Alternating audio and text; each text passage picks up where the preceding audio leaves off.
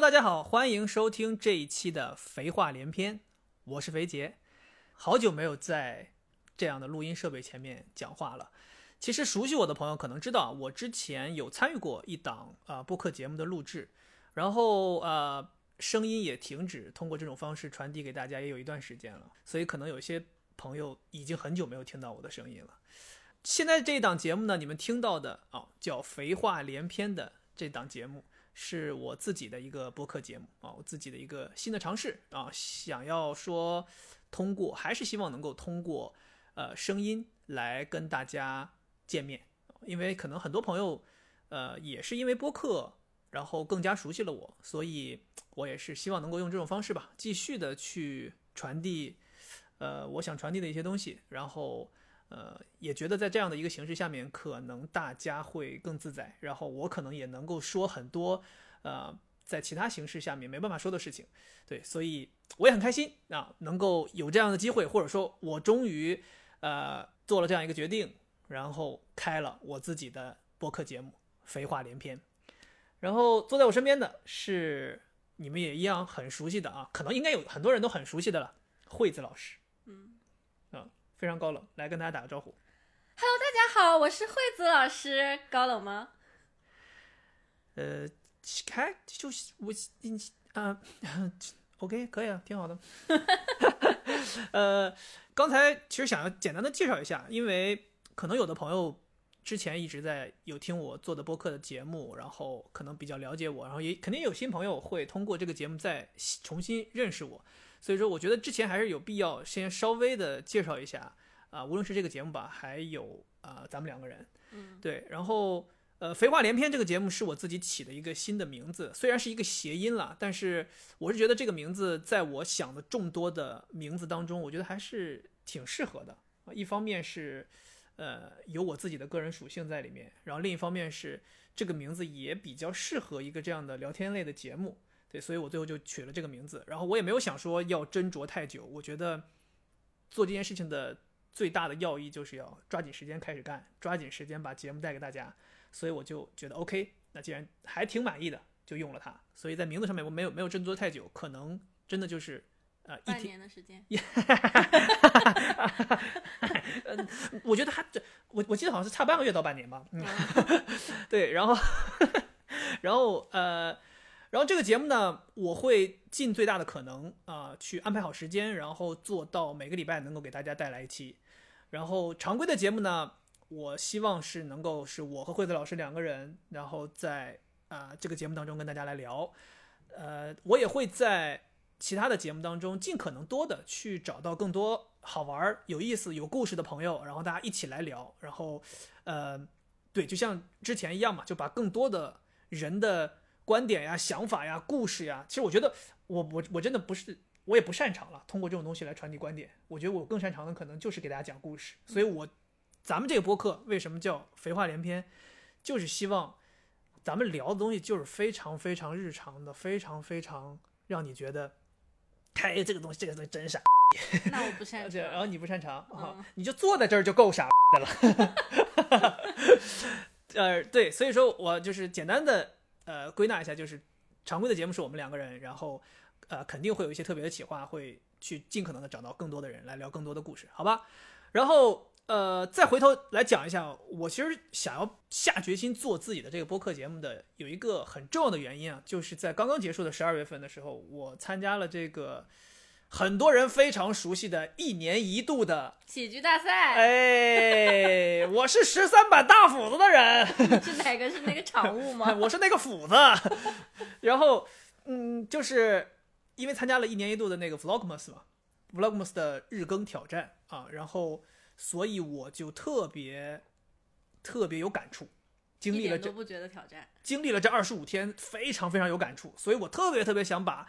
Vlogmas 这二十五天小一个月的时间发生的事情讲给大家听，然后我又觉得说视频的时长没有办法把这个故事给大家好好的讲，那相对而言可能也就只有播客是可以让大家在即使在做别的事情的时候手边依然可以来听的这么一个形式，所以我下定决心说 OK，我就为了要聊 Vlogmas 的事情，我就做了这个播客。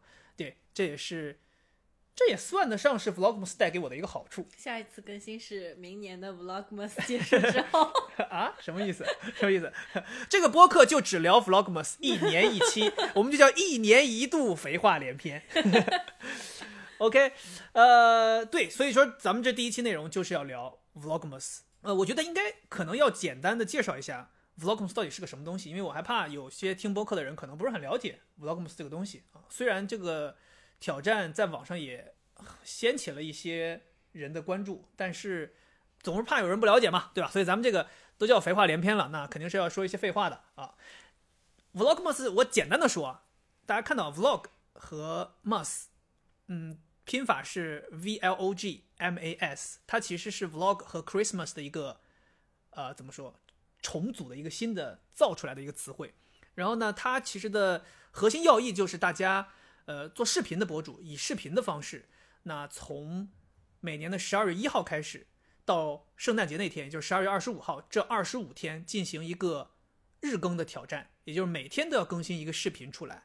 那其实这个东西应该。呃，最原始就是产生还是在国外嘛？因为呃，国外的人对于他们来讲，圣诞节是一个非常大的节日，所以他们可能有些人从十二月一号进入所谓的圣诞月开始，他们就每天都有很多稀奇古怪的事情发生，或者说有一些博主会呃，就是开那种就是月度盲盒，就那种一号到二十五号的一个盲盒，每天开一个，所以他们会录这种东西，嗯，所以就产生了 Vlogmas 这样一个日更挑战。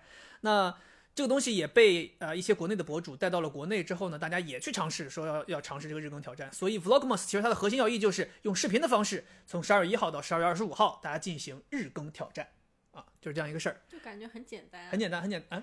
你是说解释起来很简单，没有还是做起来很简单？做起来很简单呀，就是你没看过抖音上面人家说吗？什么？今天是我不洗脸挑战第一天，你就说今天是我 Vlogmas 第一天，然后你有看那些？然后第二个就是今天是我 Vlogmas 第二天。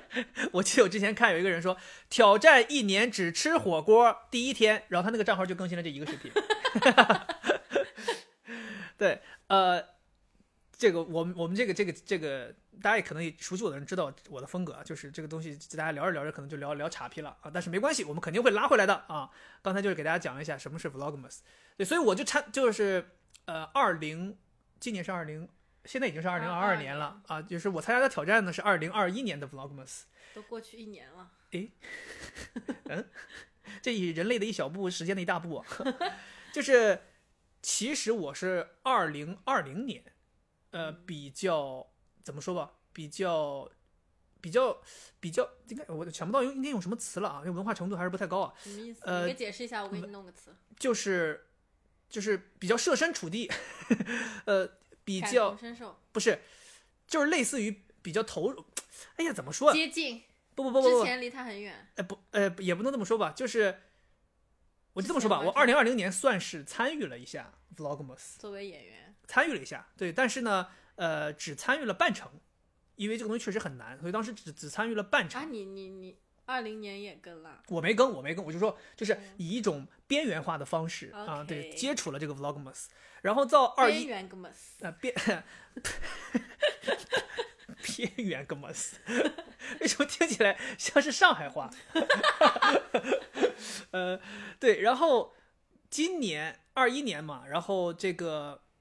自己发现突然有了时间，那可以自己支配，所以我就想说，哎，那要不在这个时间，反正我闲着也没事儿，也在做一些视频的内容嘛，那我不如就借着这个机会参与一下二零二一年的 Vlogmas 挑战，所以就这么不知天高地厚的，非常草率的加入了 Vlogmas 二零二一的挑战。对，这是为什么今年就进来了。对，然后这摸这个怎么说？不能叫摸爬滚打啊，这个叫连滚带爬，连滚带爬的。也算好歹是把这个二十五天给更完了，嗯，对，然后，所以今天就是说核心要义就是跟大家聊一聊过程当中到底发生了什么，以及这个邀请到我们这个亲历的家属啊，这个亲历的受害者，受害者啊 slash 家属啊 slash vlogmas 呃国内第一反对者，我没有反对 好吗？对，这个也在旁边啊，我边讲啊，他边骂啊，看看。就是我们两个人属于完全两个视角，因为我可能，呃，一是这其中的坚持者加上有一些享受在里面。那他可能作为旁观者，呃，既跟他无关，然后又影响到了他的生活，对，所以他可能有一些不一样的视角的看法。那我们两个人就来聊一聊这个事情。我想先从 Vlogmas 最后一期的这个视频开始聊起，就最后一是期什么发糖吗？对，就是最后一期我是选在就是二十五号圣诞节当天更新的嘛，但其实录制这个视频的时间呢是圣诞夜的那呃不是圣诞夜，平安夜，平安夜的晚上，然后我二十四号那天从差不多十点多就出门，在上海的街头，通过给大家派送圣诞糖果的这样的方式，收集了一百个 Merry Christmas 圣诞快乐啊！我想说最后剪在一起，以这个一个视频的形式，在圣诞节当天送给大家，就是最后也没录我的，祝大家圣诞快乐啊！为什么没有录你的？我待会儿会讲到原因，我跟你讲的原因啊，就很简单啊，两个字，嗯，不想。哎呀，主要是出场费太贵了，太贵，太贵了，太贵了，太贵了。那个，我当时就是说，怎么也摸不出这个两毛钱的零钱。现在大家都是带现金，都是少了啊，我得掏不出这个钱给你。从现在开始不讲话了。不讲话了，不讲话了。好戏开始了。对，然后呃，其实那一期呢，由于有很多朋友在网上有有问过我说，就是 Vlogmas 这二十五个视频当中，呃，觉得哪个视频是最满意的？其实我个人认为，最后这个视频是我最满意的一个视频，但同时也是我最不满意的一个视频。就是呃，这么说可能大家觉得，哎，搞这些这个叫什么？也就模棱两可，对完全不知道在说什么。其实我我就听播客，我就最受不了这种了。其实你想听什么？想听这种学生聊天会那种感觉？不是你这种说的啥话？啥叫满满意又不满意？对，就是呃，如果换个形容词吧，满意，但是制作的过程非常的让人失落，OK。就可以吧？就可以吧？就是说产出的结果我是满意的但是过程是非常煎熬的。那对于资本家来讲，觉得非常好，为什么？因为他们只看结果。是我是资本家吗？你不是，我是打工人，你给谁打工？我给我给我给大家打工啊！你看，我就是大家制造出这种呃这种快乐的声音传递给大家。好，行行行，对，为什么为什么我说我就是满意？首先满意，我觉得大家都能够看得到啊，就是这个视频给大家带去很多温暖，然后有很多人觉得，哎呀，呃，因为看到了这个视频，确实圣诞节那天觉得哎也很快乐，对吧？是包括看到路上有这么多人愿意接受我的糖果，并且愿意对着镜头说出圣诞快乐。这些人当中，不光是这些接受这个节日的年轻人，有很多，比如说呃，这个出租车司机啊，有很多这个包括太歧视了。扫大街的这个，什么扫大街？这这是城市卫生园丁啊，这些，你你你不要老是把我们这个劳动人民的这个矛盾激问题是人。家开出租车的没准家里八套房，人扫地的可能不是我的意思，就是说，就是年轻人比较接受这种节日，嗯对吧？有一些这种传统的，比如说咱们的父母这我们种年纪，上海上海人的话，哦，你们上海哦，哦，你们上，哦，侬侬上海人哦，哦，侬上侬四十点哦，上海人很早就开始过圣诞节了，好吗？毕竟咱们不是上海人嘛，对吧？咱们不是上海人。然后对，就是说，呃，所以说嘛，就这个视频其实给大家带来的感受是非常让人满意的。无论是我很满意，我觉得观看的人应该也是非常舒适的。但是这个过程其实是非常煎熬的。为什么说煎熬呢？首先，因为我为了我这个人有点有点一根筋，就是我我不会觉得说，好像我要做这么一个挑战，我可以就是怎么说，提前先拍起来。那比如说，我可以提前一个礼拜就开始收集起来，对吧？最后这个一百个就很容易，比如一天收集十个，我十天是不是就收集一百个了？就其实难度没那么大。但你要收集十天，不觉得难度很大吗？但我就是非想说，我就是希望能够让这个，因为我要给路人送祝福嘛，我希望说我说出这个圣诞快乐，人家不会觉得奇怪，就不会觉得说这这才二十号你就祝我圣诞快乐，就非常用户思维，你这对，所以我就特别想说，我就是平安夜这一天，二十四号这一天，用一天的时间去收集。非常好。对，但是呢，我一开始把这事儿想简单了，就是说收集一百个圣诞快乐应该没什么难度。我觉得上海这么一个大摩登城市，对不对？对，那个英文怎么说来着？哪个就是大都市那个英文大都市 Metro- metropolitan，Yeah，啊？就是呃，怎么在上海收集一百个圣诞快乐应该不是难事儿，对吧？你找点中国人，找点外国人，对吧？找点小朋友，就差不多了。但是其实没有想到的是呢，出现的意外就是二十四号那天呢，上海下雨，所以就是出去街头收集圣诞快乐呢，路上行人非常的少。欲断魂呗，哎，欲断魂呢！我要这个借问酒家何处何处有啊？哇，就是故意指，就是说让我去放卡带里 啊，就是你碰不到什么人，然后呢，呃，大家要全都猫猫在房间里，路上没有人。我一本来想的想想象的场面就是，你上那个巨富场一搁马路上一站，全是人，路边喝酒，对吧？公路商店门口人密密麻麻，对吧？八品托门口密密麻麻，方卡戴里门口全是老外。就本来以为是这样的场面，结果那天你搁那一走，一个来回儿，只有扫地的，可能遇到就两三个人。所以你为什么要么就是扫地的？要么要么就是那种店员出来抽烟，你就只能遇到这种人。哎呀，当时其实觉得有点难，有点难，而且，呃，下午两三点的时候雨特别大，我甚至都没有办法在外边走，因为我还要举这个相机嘛，然后就没办法在外面走，所以我就也也躲起来了，躲起来，就是中间可能有两三个小时还是休息的。对，所以就是这样的一个环境下，你要收集一百个圣诞快乐，就是难度增加了。量增加了，对对，然后呃，但是让人感到欣慰的是，其实在整个的收集的过程当中，拒绝你的人是很少的，嗯，就是这个是让我非常意外的，就是我可能比如说问了差不多一百二二十个人，或者说一百四四五十个人，但是可能就有只有两三个人拒绝你了，嗯哼，对，因为我我印象特别深刻的是，有你们在视频里也看到了，有一个小女孩学小学生。她拒绝我了，我非常能理解她，而且其实在我找她的时候，我就知道她有可能会拒绝我，但是我就是特别希望说，想要拍到她拒绝我那个那个画面，蓄谋已久。对，因为因为你觉得会很有意思，就是说，因为咱们从小父母都会教你说，陌生人跟你说话不要搭话，或者说陌生人给你吃的不要吃，就怕有问题嘛，对不对？所以那个我当时跟那小孩说，我说，哎，我送你一颗圣诞糖糖果，祝你圣诞快乐。然后他就是呃，然后他就走了，他就一个人，他有一个人，他一个人拖这个行李箱书包，他就走了。对，就我非常能理解。然后还有一个人拒绝我是什么呢？是，呃，就是那个清理这个共享单车，就是把共享单车装到厢式货车里拉走的那些人。嗯嗯嗯，他们没空，也不是没空。我当时呢，就是心想，因为你们看到我在那个视频里面收集了很多呃城市劳动人民的这个素材，因为我特别希望说，因为我觉得他们可能。在圣诞节对他们在他们的生活当中就是非常非常微小的一个东西，甚至可能他们很多人就真的不过，然后也不会在意今天是不是圣诞节，所以我就想说，我把这个祝福送给他们。对，然后我就去找了一些嘛，一开始找到了这个有扫地的工人，然后又找到了在这个公共厕所里面打扫卫生的阿姨，然后找到了司机，然后找到这个咖啡厅的咖啡师等等吧。然后，哎，我就路上看到有两个、三个大叔在那儿清理这个共享单车，我想说这太合适不过了，我就过去，对吧？给三个大叔一人一颗糖，让他们咔给我一说啊。但是呢，就我去了，我说：“哎，你好，那个送您一颗圣诞糖果，祝您圣诞快乐。”那大叔说：“我们不要，我们不要，我们不过圣诞节，我们不过圣诞节。”然后他们说完这个呢，其实我觉得如果我再坚持，他们是不是可以接接受？然后我又坚持了一下之后，他们说：“我们哪有心情过圣诞节啊？啊，我们哪有心情过圣诞节？就是非常负面那种。”为什么？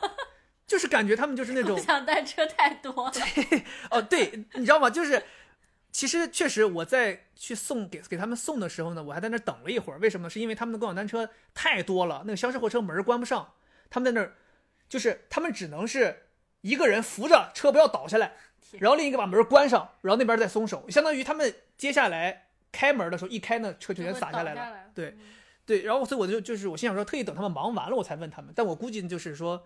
就忙的他们可能太辛苦了，他们确实没有心情来接受我这个祝福。对对，然后还有一个人，就是这个拒绝我是谁呢？地铁里的乘警。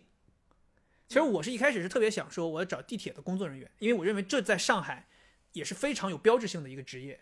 就是地铁工作人员，因为上海是别的地方没有地铁。不是你们，你看我就说，我我说的是有标志性，我说的是仅此一家吗？我就问这么一个问题，就已经暴露出来你的这个这个。不是我脾气不好，是大家众所周知的。什么众所周周周知？烫烫嘴的普通话，那费洛里呀，这送女女朋友一盒费洛里，费洛里惹谁？那个什么惹谁？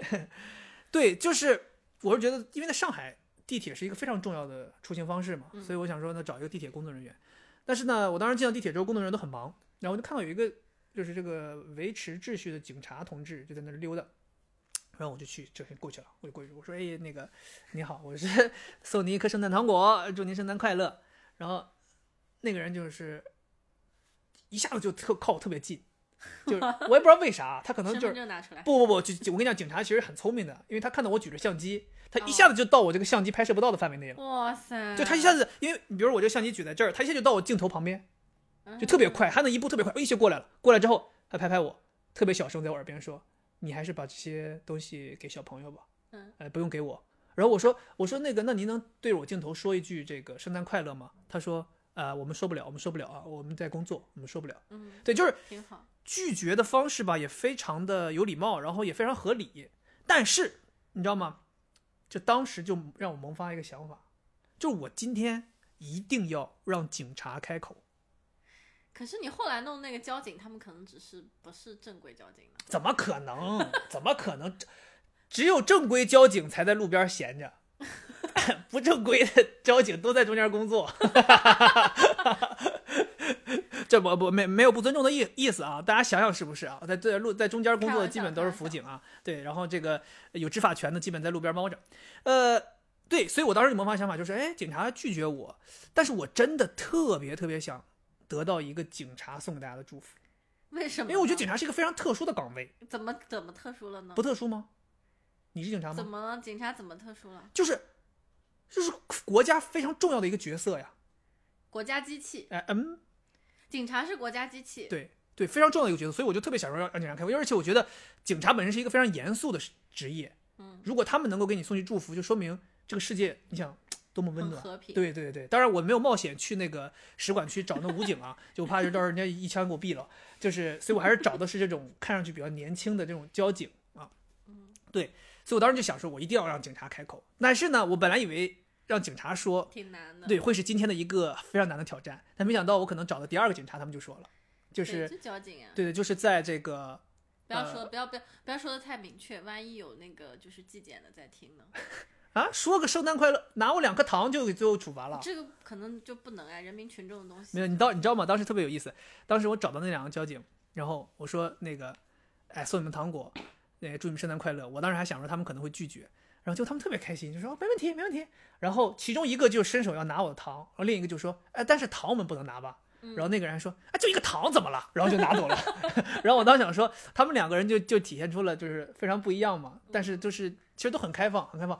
关键我后来回头听才知道，他们一个人说的 “Merry Christmas”，另一个人说的“圣诞快乐”是用上海话说的啊，你知道吗？对，你不要学了，你又不会说，是圣圣诞快乐。对，一个人用的是。说的 Merry Christmas 非常洋气啊！一个人用的是上海话，上海话也洋气啊，洋洋气洋气，都没问题。那个 Merry Christmas 那太洋气了，太洋气了，弄死弄死海鸟。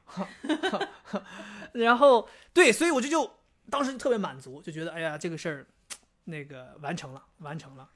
对，但是呃，在这个过程当中还遇到了一些，还遇到了一些比较有意思的人。那个到很晚的时候，很晚的时候，我在这个。襄阳路上面走的时候，什么遇到空姐呗？不是，襄阳路上走的时候遇到了一个卖冰糖葫芦的大叔。啊，对，他还做广告了。那冰糖葫芦大叔可有意思了。我其实没想拍他，为什么呢？因为我在巨富长这个区域走的时候遇到他很多次，有很多次。然后呢，我也心想说，他每次都匆匆忙忙的，我想说也别打扰人家做生意。就我从那个襄阳路那个酒吧走过去，他看着我举着个相机，还把我叫住了。他说：“ 哎，他说谁？那个。”你这个相机是干什么的？我说，怎么了？就是你知道吗？有人突然问你这种问题，你挺挺害怕的，就怕他他要要要伤害你。他是那个什么，就是便衣警察。那倒不至于了，就怕他会伤害你嘛。就是，然后他说：“你看我这冰糖葫芦漂不漂亮？” 我说：“啊，我说你冰糖葫芦挺漂亮的。”他说：“你你你拍我冰糖葫芦当你素材呗。”然后他好有 sense。对对，我说我说可以啊，我说可以啊，我说那我就拍。哎，我这样就一边说话一边讲英语，会不会被人骂？然后你你弄损害你啊！然后我就那个就说我说可以没问题，然后打开相机我就拍。他说你是照片还是视频？我说我是视频。他说哎，他说你不要拍我呀。我说那我不拍。对，他说你拍冰糖葫芦，你不要拍我呀。我我说我说嗯那个光拍冰糖葫芦有什么用呢？他说。你就拍我冰糖葫芦呀，我我说是这样，我说我呢是在外边想要收集一百个圣诞快乐。我说要不这样呗，你对着镜头说一个圣诞快乐，我把你和冰糖葫芦一起拍进去。嗯，他就接受度非常高，他说 OK，他说你等一下，我把口罩戴上啊，把口罩戴上了，然后就对着我说说呃是什么圣诞快乐？我说对，然后我还加了一句嘛，我说那个欢迎大家都来你买你糖葫芦。对，他说欢迎大家都来买我糖葫芦，襄阳北路，对吧？还挺押韵的啊。对，然后他是让我挺意外的，就是会会主动说，嗯，想要参与这个事很有营销思维，很有营销思维。对，然后这个在这个过整个收集的过程当中，我都说了，就是其实到了到了晚上的时候，就是呃，确实特别特别的难收集了，因为天气又很冷，然后又下雨，然后有很多人都这个在餐厅里面，然后我当时是觉得走进餐厅里面去打扰人家正在吃饭啊喝酒的人，确实不太好。所以我一直一直没有说下定决心说走到屋子里面去，一直在路上找，一直在路上找。然后整个这一天，就是我其实特别想感谢，呃，一些朋友，他们就是说帮我解决了很大的问题。比如说我早上起来刚开始的时候，那个时候因为那天早上起来我约了这个呃野生植物的小乐，然后一起去几家店喝东西。然后他就是到每家店，他都跟帮帮我跟说，哎，说比如说让这个咖啡师过来给我录一个，让这个呃新进到店里的喝喝东西的人给我录一个，然后让这个人给我录一个，那个人给我录一个，然后他也给我录了一个。嗯是所以其实我当天开头的七八个人都是靠他帮我找到的，然后就开了个好头。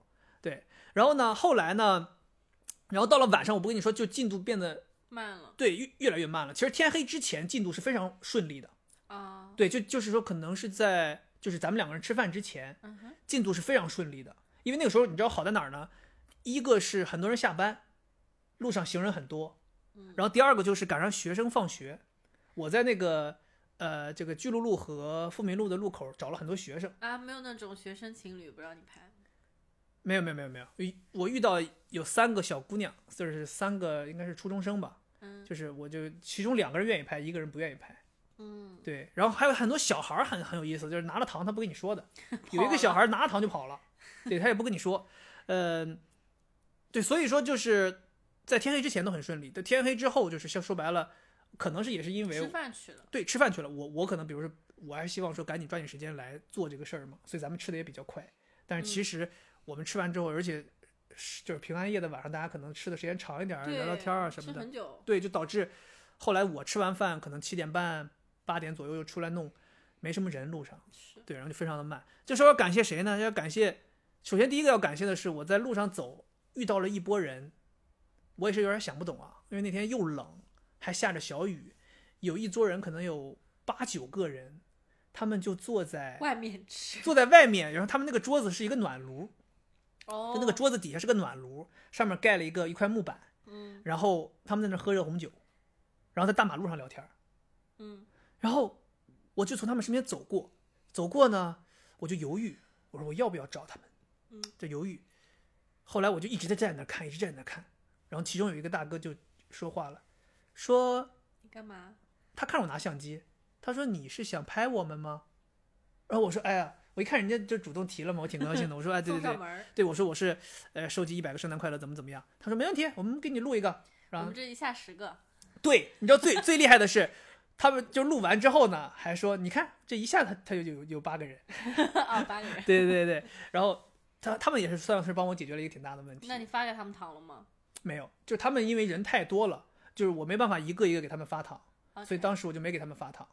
对，然后还有一个人呢，是我走在这个，应该又又绕回了这个，是巨鹿路，应该是巨鹿路，我记得是巨鹿路公路商店。我从公路商店这边经过，又走到前面，遇到了一个人。其实这现在现在说啊，其实挺有意思的。他如果听到这个节目，他肯定会觉得呃挺伤心的。就是我走着走着，突然之间有一个女生在路边就冲着我大喊：“就哦，怎么遇到你了？”然后，但是其实我当时是不知道他是谁的，这是这个就有点抱歉啊，就是因为我跟他因为你之前看到他，人家穿着制服的嘛。对我之前跟他就只有过一面之缘，是在我飞广州的飞机上，然后他是东航的一个空乘人员，然后他认出了我，所以说我当时也是被他突然之间打一个招呼，我也没有仔细说去记住这个人的长相。然后后来大家也只是在微博上面互相关注了，就其实我压根儿不知道他到底你关注他了，对，就啊我在压根儿也不知道他到底是一个长得是一个什么样的人，所以我也没有没有完全没有意识到说，哎，这个人跟我打招呼就是他。然后我当时想说，嗯这个人，这这个人为什么突然间跟我打招呼？是他认识我吗？嗯然后就他也没有跟你解释，他就说，哎呀，怎么是你？来，我请你喝热红酒。嗯然后我就想说，你谁呀他？到底是认识我呢，还是单纯要为要为了卖这个热红酒呢？然后我就想了又想，想了又想，后来我就就硬着头皮，就是那种你知道吗？就是尽可能的不暴露我不认识他这件事情，然后跟他聊天，然后聊着聊着我才知道，哦哦哦哦，对上号了，他是谁？他是谁？因为聊到他说什么，好像他最近疫情他飞不能飞了，哦，所以闲的没事儿就来帮哦，朋友，就是一起来照看这个店。我想，哦，不能飞了，哦，有有有有有有，就是那只小鸟，就是那个那个空乘人员 嗯，对，然后就这样，这样之后呢，然后他因为那个店是他朋友的，然后他就那个店里的人，包括店周围的什么叔叔阿姨，然后包括进到店里的其他的人，他都让他们帮我录了，每嗯连进去的外卖拿拿外卖的外卖员都帮我录了，所以在他那儿也解决了，少说得有六七个人。啊少，得有六七个人，对，然后也非常感谢他。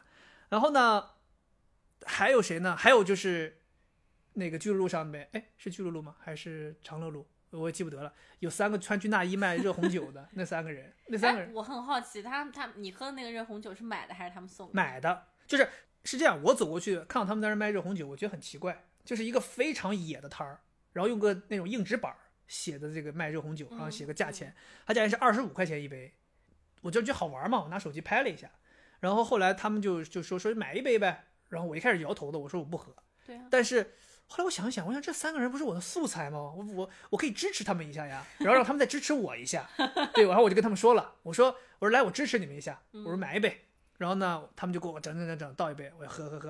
然后我说你们这样，你们也来支持我一下，我也有个项目，今天晚上 有个项个目，只能称之为一个项目？怎么我 project 啊什么 project？这 collecting one hundred Merry Christmas，、嗯，OK 啊，对不对？嗯然后对我就说嘛，我说你们支持我一下，他们就三个人就支持了我一下。嗯对，然后后来我觉得他们这个方式也挺有意思的，然后我就也给他们发了个微博嘛，当时想说，哎，挺有意思的。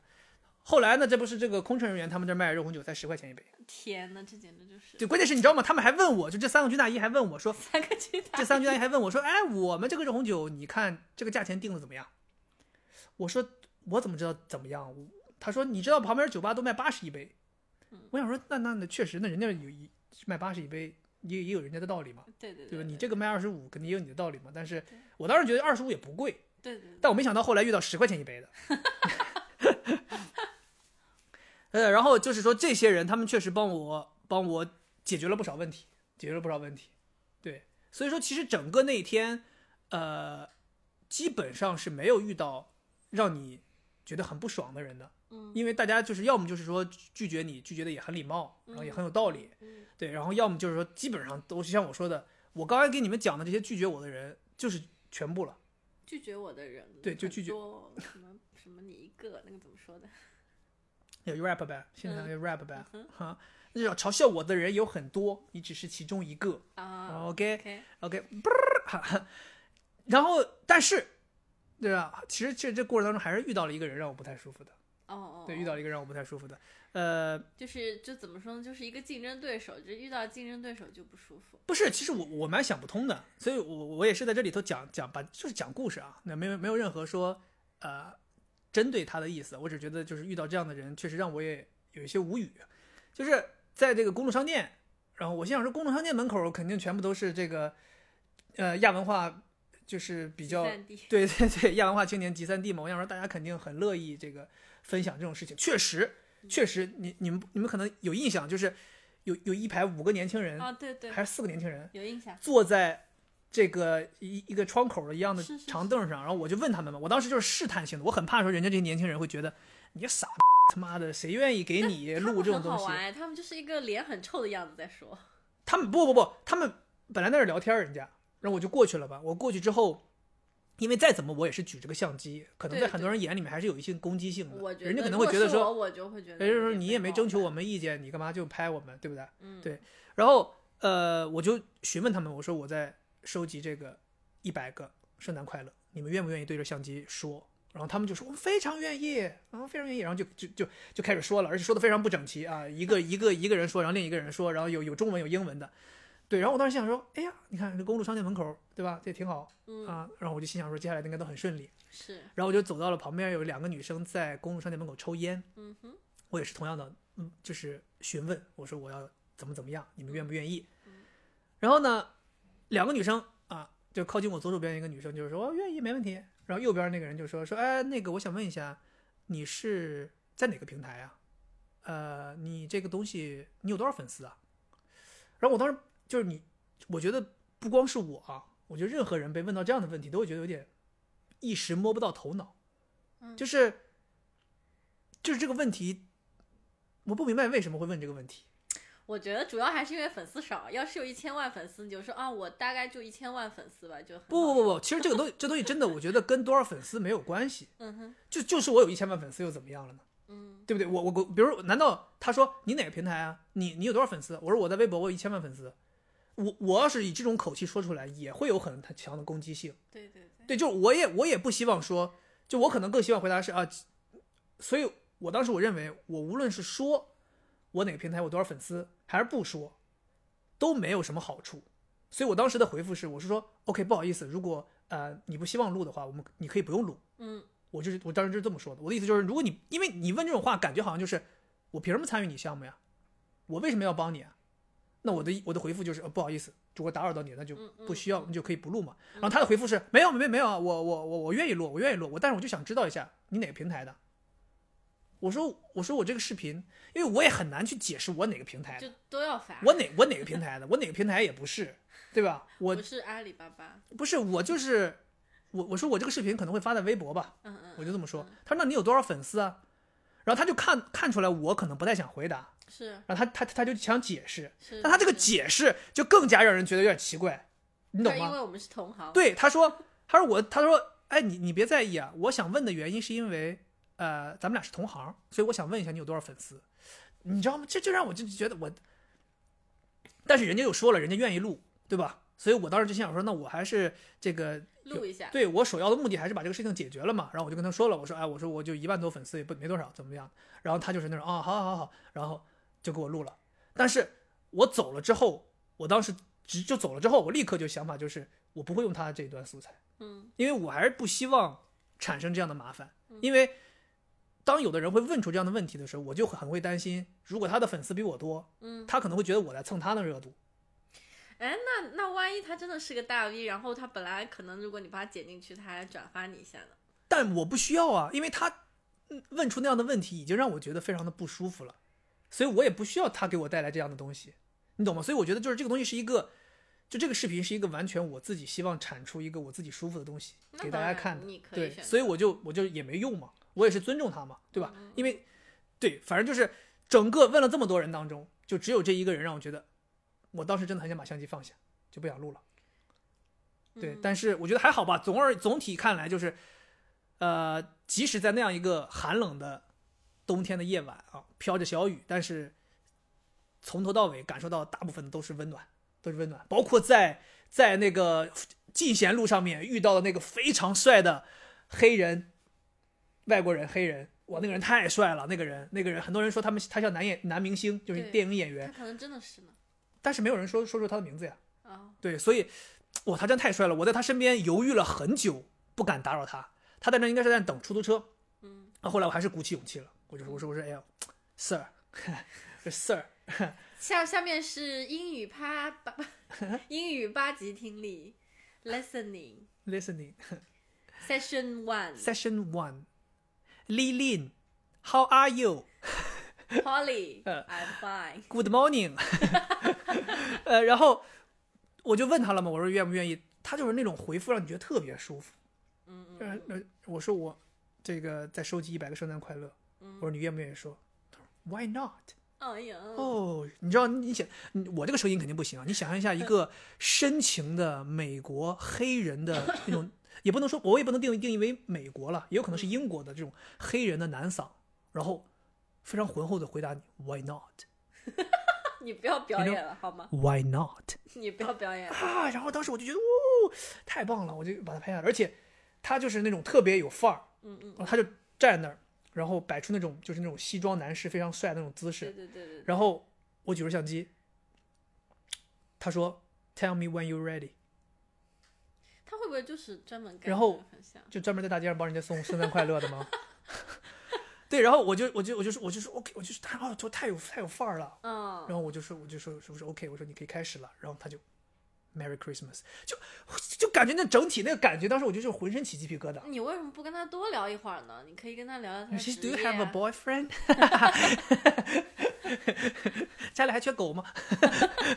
那不至于，不至于。对，然后还是对对，就是觉得让人觉得太有范儿了，太有范儿了。就是你知道吗？在大街上收集这一百个圣诞快乐，你遇到各种各样的人，尤其在上海的圣诞平安夜的晚上，你会遇到各种各样的人。就像我一直遇到这种非常有有风度的人，嗯遇到了这个，哎呀，就遇到了那种上海的那种老老老叔叔老阿姨，特别开心。他们你知道开心的原因是因为他们能拿到一个免费的糖，你知道吗？我也想象不到。你这是在 diss 我们上海人吗？我没有在 diss，我就是说陈述一个事实，他们就真的因为你给他一个免费的糖，他就跟你说一个圣诞快乐，然后他把街坊四邻全叫出来了真的假的？啊，他就说这这这，来来来来来，你也说一个，然后那个老头说，我为什么要说有糖呢有糖呢，你先给他一个糖，你给他一个糖，然后我我说我说那那给你个糖，你快说快说，然后那大爷你们也看到了，大爷非常不情愿，呃，圣诞快乐圣诞快乐，是那个大妈让他说。大大妈，后来那大妈还特别有意思，大妈就是动不动就跑过来，你能再给我一个吗？我要给那个谁谁谁一个。然后那个我我当时反正我包里糖也很多了，对对我就说我说那你要你就给你，没事儿没事儿都给你都给你，因为我当时就做好了这个怎么说，呃，这个余量，对我当时想说我收集一百个，对吧？我带一百五十个糖出去，怎么也够了，对，当时是这么想的。然后包括你像在那个呃这个公路商店门口见到的这种亚文化青年，然后包括在进贤路上我还见到那种就百分之百是呃模特的那种人，就那种女生都比我高半一个头那种，肯定是模特。然后就是他们那种每个人传递出来的感觉都是不一样的。是的，对，你们从那个视频能看出来，比如说打扫卫生的阿姨，她能传递出来是那种质朴的感觉；年轻的这些当模特的、从事时尚行业的这些人，他们传递出来的那种对摩登的感觉；老叔叔、老阿姨传递出来的另就是另外一种快乐。然后认识的人，你这其中我有一些人是碰到的、认识的人，他们给你传递的又是另外一种感觉，就是非常的多元。就像有的人看完这个视频之后说：“哎呦，上海真的是一个很多元的城市，很现代化的城市。”确实就是这样。所以这个视频就是我觉得就是做的我也很舒服啊，开呃对结果大家看也很舒服。你刚刚明明不是这样说，你说做的过程不舒服。对我说过程当中是有一些失落的。啊，对这个失落的原因，主要原因有两点。第一个是天气的原因，你们可能想象不到，就是我最后其实这个视频最后并不是做到我认为 OK 了而结束的，最后是做到了我太累了。太累了，我放弃了。其实我回家那一刻，我并不知道我收集到没到一百个，我放弃了，我真的放弃了，因为实在是太难了。我在最后一次绕完巨富场区域的时候，想要转去新天地，从淮海中路往那边走的时候，你知道吗？夜里十点多、十一快十一点的淮海中路上，一个人都没有，所有的店铺全部都打烊了，一个人都没有。然后只有我一个人淋着雨，而且那个时候雨还很大，然后你就特别伤心，就特别觉得失落，觉得在这样一个很多人在欢快的聚会的这个时间，我就一个人孤独的走在大街上冷冷的街，可以冷冷的冰雨。在脸上胡乱的拍。然后我当时想说，我放弃了，我不想弄了，我去他妈的，我爱几个人几个人吧。然后我当时掂量一下我那个包，我想说，这个包里这个重量差不多。还剩四十多个，差不多。如果还剩四十多个糖，那我就是完成任务了。对对对。如果剩五十多个，我就是没完成任务，对吧？你知道吧？然后再一个什么呢？就是我想到，就是就是说，本来有一个人，哦，可能会跟我一起共同站在这个战线上啊，但是他回家躺着了，哦，回家躺着了。不是你让我回家的。对，那我就觉得你如果跟着我的话，我可能会更更痛苦嘛。我也是这样想对，的。更痛苦。对，所以，但是那个时候那一刹那涌上心头的那种情绪是那种感觉，你知道吗？就是失落、孤单，去你妈的，不干了。然后我就果断的上了地铁，说回家了。然后我当时还想说，要不我进到地铁里面再找几个地铁工作人员凑一凑，那么凑一个是一个呀。你可以自找找坐地铁的人凑啊，那不对，我也想了，但是你知道吗？就是地铁里的噪音实在太大了。是是是，很，我就很怕影响整体的这个视频效果，所以就索性躺平了，就这样就回了家了。然后回了家我就开始剪，剪剪剪剪剪，哎，你们说巧不巧？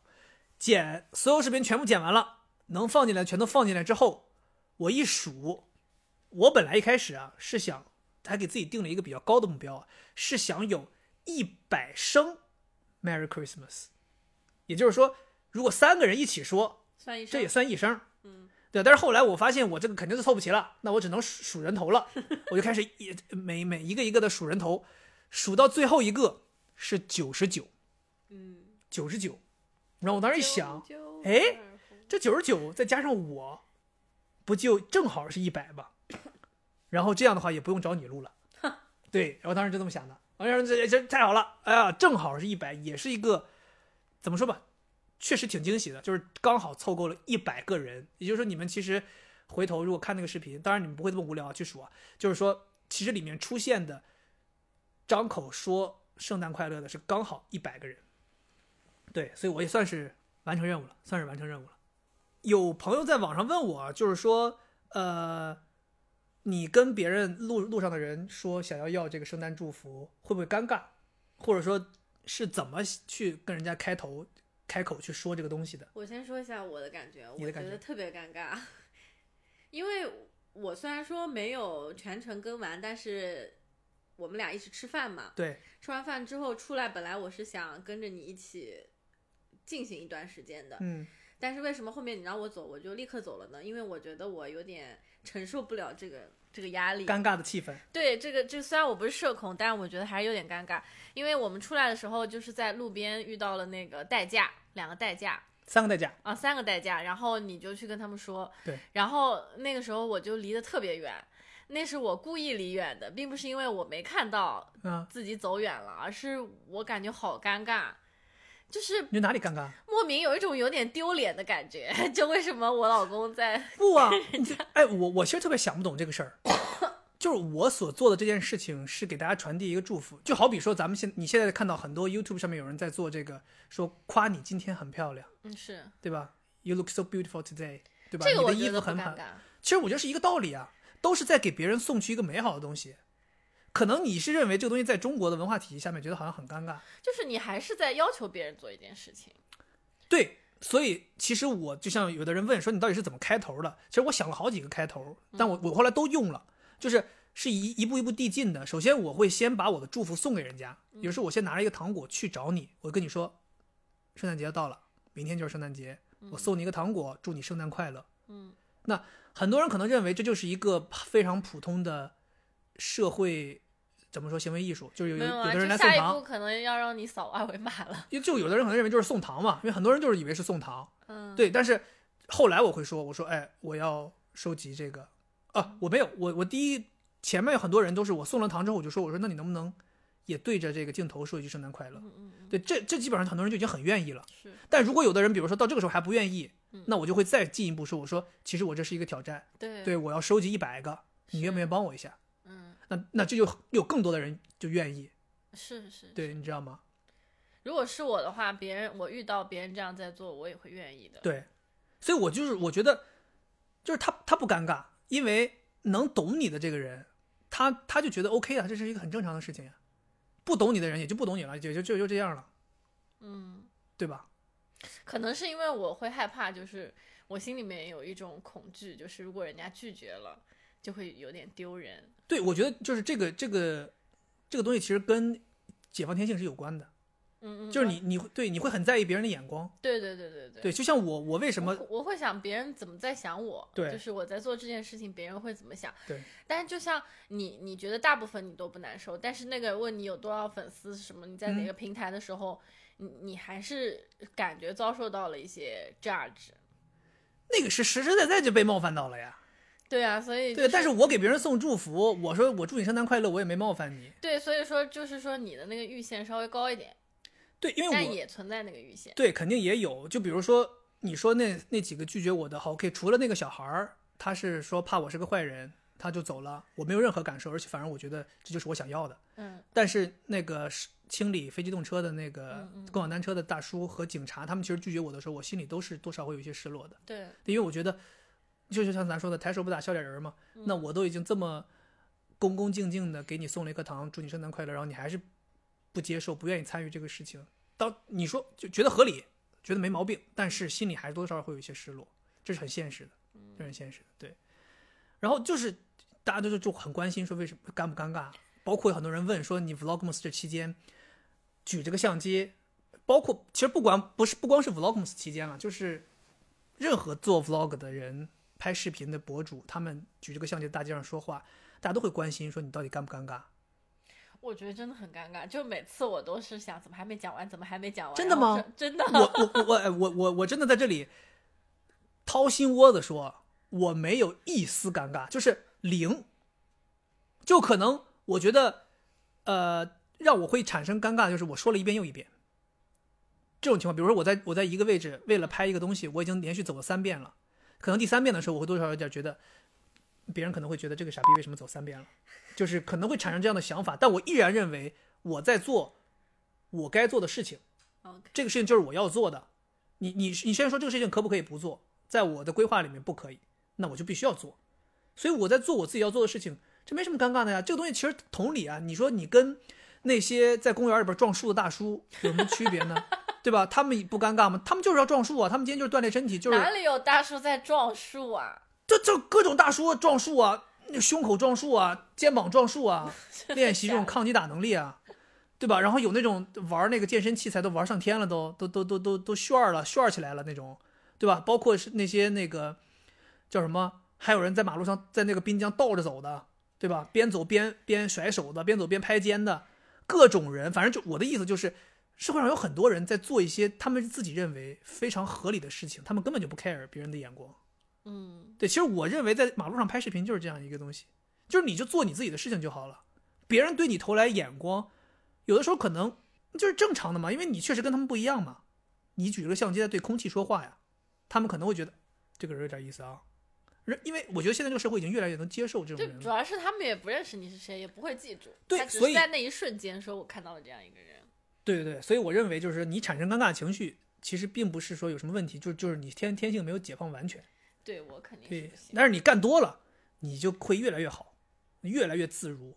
对这个我可以，对吧我可以想象，因为你就人不敢去做或者觉得尴尬，可能就是因为他内心里面有很多想象。对啊，你想象我在那个餐厅里面边吃饭边对着镜头说话，你看后边那些食客怎么看你？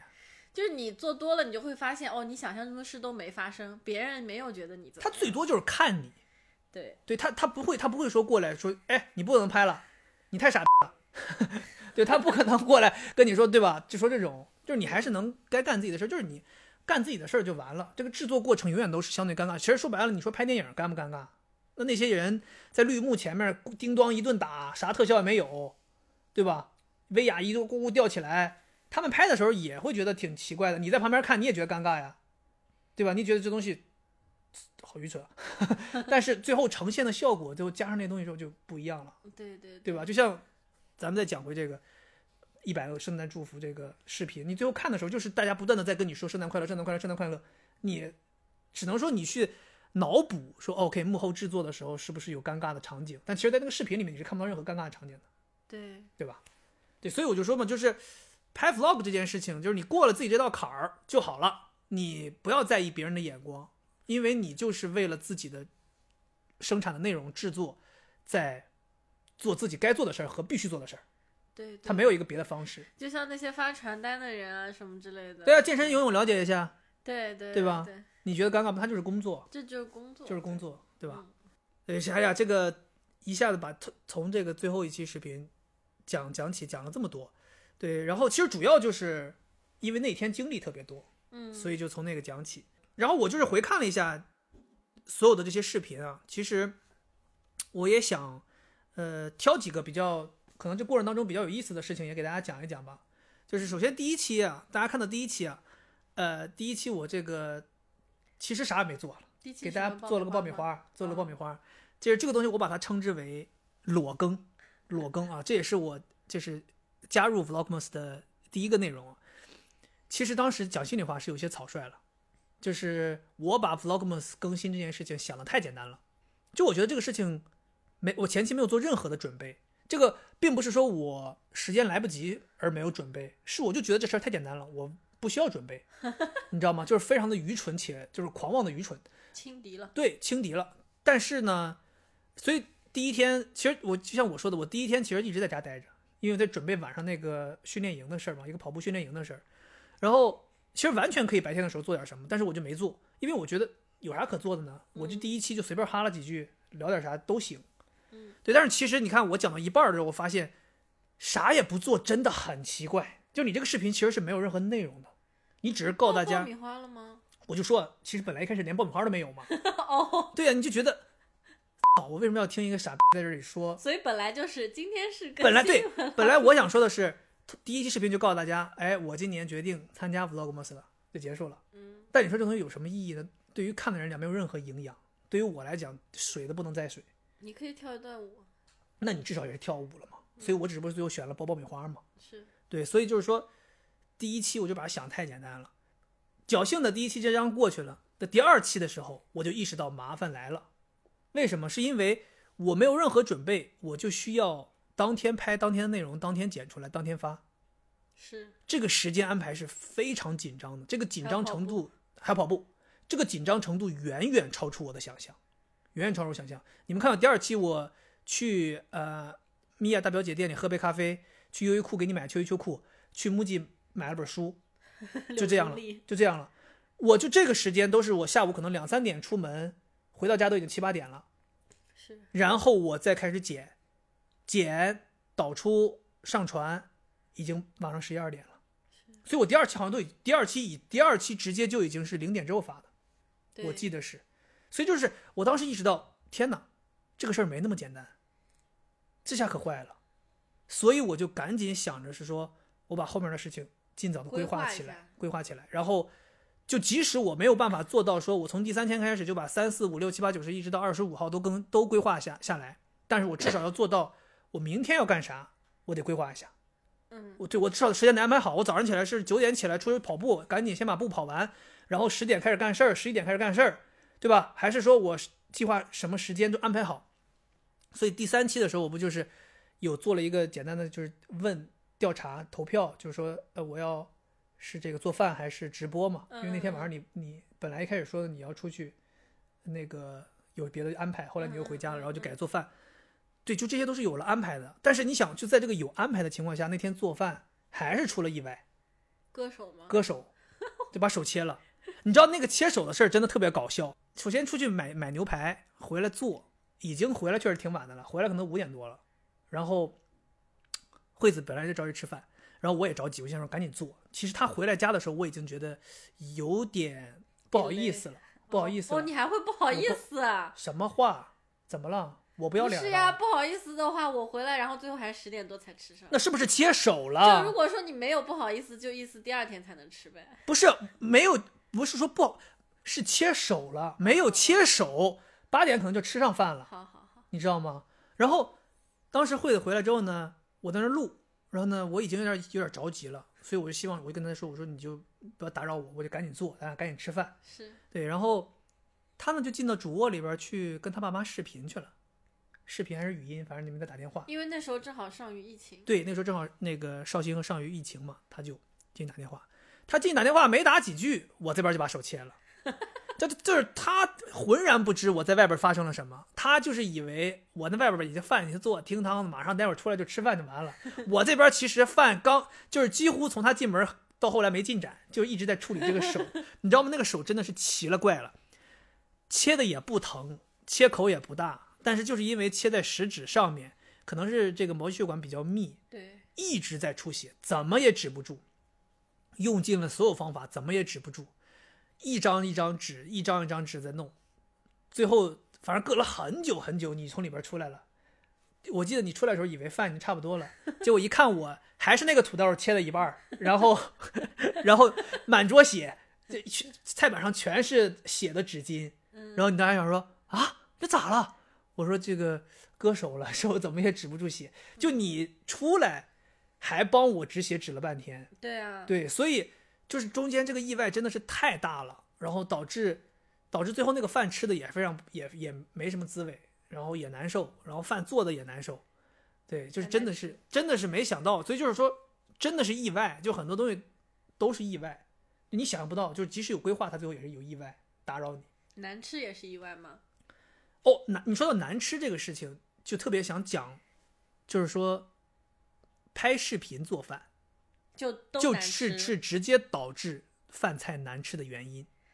当然这这个事情在我这儿是这样，因为可能是因为我的厨艺还不够精湛，所以就是会出现这样。你你你记得一个非常明显，咱俩有一次，你过生日我给你做饭，嗯记得吧？嗯同样的菜，也很难吃。鱼香肉丝，呃，茄子，嗯，这个干煸豆角汤和汤四个菜，对吧？对你还印象非常深刻，对吧？对四四个菜，然后你当时的说法就是太淡了，嗯哼，太淡了，对对吧？你觉得那菜太淡了，然后没几天之后，我就给你又做了一次对，同样的菜很好吃。同样的菜，对吧？对同样的菜，然后就很好吃。对，区别这两两件事情的区别就在于，过生日那一顿录了录视频，嗯嗯哼，后来做的那顿没录视频。嗯嗯所以就是说，录视频这件事情，在我这种呃厨艺没有那么精湛的情况下，确实会有的时候会因为要照顾镜头，对，要照顾拍摄时长，然后就导致你做饭的时候就没有把注意力全都放在做饭上，所以饭菜就不好吃。对啊，我觉得就是那种美食视频，我现在觉得都应该不太好吃。不，呃，我也我也咱也不敢就下这个结论，因为你肯定有的人厨艺非常精湛，嗯，而且有的人比比如说团队拍，对，比如说做做是我做，拍是别人拍。你比如说像这个美食作家王刚这种，或者说像那个什么，呃，那个叫什么绵阳，嗯他们可能就是已经非常成熟了，已经非常熟练了做这些事情，所以他们不存在像我们我我遇到这种问题。但是我跟你说，那些好吃的菜，就比如说之前我跟朋友去拍那些餐厅嘛，他们出品的菜全都是不能吃的，但是拍出来好看。哦，是吗？你还遇到这种事情？对啊，因为每次我朋友我之前不工作的时候，他叫我去跟他一起去采编，嗯我每我一开始的时候很傻呀，我不知道，我以为啊是吃好吃的了，嗯！结果到那边人家一顿拍，然后说哦这个出品都是不可以吃的哦。啊！天哪，这个我还真不知道。因为那你不是咱们咱们那个地铁里面要看那些美食节目，他们都在这吃啊，对，也可能不好吃，是演出来好对，吃。肯定是演出来好吃呀。那我们那个当时你做的菜，我们也要演出来好吃。什么？说什么呢？就是好吃，当时。那顿就是特别好吃。对，所以我就是这个事情，不光在做饭上面有体有体现，其实在吃饭上面也有体现。就是我讲心里话，如果这一期视频要，呃，这不不是这顿饭要要视频记录，其实吃的也没有那么舒心。对，因为我之前不是跟你们也聊过，就是说，呃，他之前有个朋友，就是说说看了我吃那个红猪卤肉饭那一期，嗯说我的天哪，这个饭吃的也太香了吧，这东西也太好吃了吧，然后他们就朋友们就都去尝试这个餐厅，然后说这这个东西就是去了吃了之后也挺满意的。然后其实后来我跟他们说说心里话，就是说其实那顿饭你看的镜头最后剪出来我吃的很香，但其实我的吃的体验并没有特别好。原因是什么呢？是因为呢，我要考虑拍摄，我要考虑后期剪辑的素材量和等等很多事情。对，所以我在吃的时候啊，我特别要吃的很快，因为我不想我中间等太久吃一口，等太久吃一口，然后所以我可能你你们看到我可能就飞速的把那一碗卤肉饭三下两下就全都吃完了，然后这样的话我这个素材就可以很短，然后我回来之后剪的时候也很方便，然后包括吃猪蹄也是，我可能就正常如果按照我自己吃饭的习惯，我可能一口卤肉饭，一口猪蹄，一口豆腐这样吃，但我要这样拍。我得拍到猴年马月才回来剪的时候，还要挑这些素材，非常麻烦，所以我就三下五除二把猪蹄啃光了，三下五除二卤肉饭吃光了，三下五除五除二把豆腐吃完了，然后回来剪的时候，我再自己随心搭配，想怎么剪怎么剪，所以整个那个过程就是吃饭的过程也没那么享受。对，但是我我我我觉得就是这个事情肯定是一个熟练的过程，就是我现在讲心里话，在视频内容创作这个。应该算是非常入门的这个阶段，就是，Junior，对弟弟，you know，OK，对就，这种，这个是是，就是在这种阶段，所以就是可能很多事情操作起来也没有那么娴熟，无论是做饭啊、吃饭呐、或者说出去记录一些事情，都没那么娴熟。对，对我觉得可能很多博主他们常年累月的创作之后，他们就会很娴熟了，他们就不存在这种，我认为还是可能会有这种体验上的差异了。但是可能不会有这么大的，就是不一样的这种对程度。就比如说，我都能体会到，比如说我们出去看一个表演，我们要稍微记录一下。你举着相机拍的时候，你会很不自觉的通过取景器，通过相机那个屏幕去看这场演出，或者看这所经历的这个事情，无论是美景啊，还是表演出，你就完全错过了真实用眼睛去看的那个效果。对，你比如说你你看一个拍一个日出，你看到的是相机里的日出，你不是真实的日出。包括那天你也提醒我，你说我们在迪士尼看那个烟火，你说，哎，你要你要看真实的呀，你不要去看那个手机里的呀。嗯，其实其实当时我已经熟练很多了，我当时是把相机举好了一个位置之后，就一直保持那个姿势，但我眼睛是看的是真实的。OK，所以我要非常感谢，就是这个 Vlogmas 这二十五天的一个锻炼，就是因为有了这个锻炼，嗯所以相当于这是一个，比如说这是练习，这二十五天是哦，一你个练习。生了，哎呦，是不是是哟 OK？唱起来，，It's okay, it's okay，对对，就是因为这二十五天的锻炼，所以对我第一个检验就是咱们去迪士尼那那期视频。嗯，其实那一期视频，我不知道你有没有感觉，就我自己的感觉感觉就是我拍的非常轻松，我也完全没有影响我去体验整个迪士尼的所有的事情。对，对，所以就是那期视频让我觉得，哎，好像经历了这 Vlogmas 的二十五天之后，拍视频变成了一个非常简单的事情。就我之前也跟别的朋友说过，我说在 Vlogmas 这二十五天当中，前一半儿可能比如说前十二十二个节目，十二个节目，对，就是前十二个视频给我的感受是我这辈子都不想再做视频了，嗯。我他妈的太难受了，每天要这样，我再不想干了。嗯，但是等到更到二十五结束的时候，你的想法就是，天哪，做视频也太容易了，就是做视频其实应该是一个很简单、很享受的事情，就是这是一个认知上非常明显的变化。为什么呢？是因为我可以给你们分享我自己的心路历程，就是在 Vlogmas 完成之前，你们看我之前的视频时长都很长，就是我特别希望能够在一次视频当中给大家塞进去非常多的内容，比如说我希望给你们讲跑鞋，就一下子讲五六双；我希望给你们，呃，这个讲我用用的好东西，一下子就讲十几件儿；我希望说咱们去这个，呃，比如出去玩儿体验，咱们就从第一天出发开始，一直给你录到回到家等等吧，反正就是这种想法。但其实对于看视频的人来讲，更希望的是这个视频有一个非常明确的指向性，就比如说，咱就拿那个吃卤肉饭那一期，其实那一期除了卤肉饭，卤肉饭是一个大块的内容之外，其他后面还有这个白狐那那那些内容吗还有一些咱们两个人拌嘴的一些内容吗。其实你现在回头看都没有必要，对，就只有这个卤肉饭反而是一个更好的视频内容，它更容易引发大家讨论的话题。这话题就是吃这个卤肉饭，大家可能会更愿意去评论，更愿意去转发，更愿意去分享，它反而更好。你懂吗？这就是对我创作思路的一个非常重要的怎么说点醒。对，就是我意识到应该做更明确的内容。是所以后面你们看到我去喜顶吃饺子，我就是很明确，就是今天就是要跟大家聊喜顶，是，我怎么去的，我路上发生了什么，吃完又去干嘛了，根本都不重要，就是喜顶饺子，我认为它好吃，牛逼，拍一拍，告诉大家结束了，对吧？同样道理，我给大家分享礼物，对吧？就是没有必要分享那么多，你可能说我准备了五件，你没有必要把五件都拍到一个视频里，咱今天就两件，四分钟一视频，三分钟一视频就够了，明天再两件，后天再两件。大家看起来也轻松，不至于有那么大压力。你一点开是一个十七八分钟、二十三、二三十分钟视频，嗯，大家就会有压力。对，所以这是我的一个认知上的改变，就非常感谢，因为这二十五天你必须要日更，所以你每天拿不出那么多精力做一个很大头的视频，所以你就会觉得，哎，反而是为了应付作业而这样做，但是反而却得到了一个好的效果。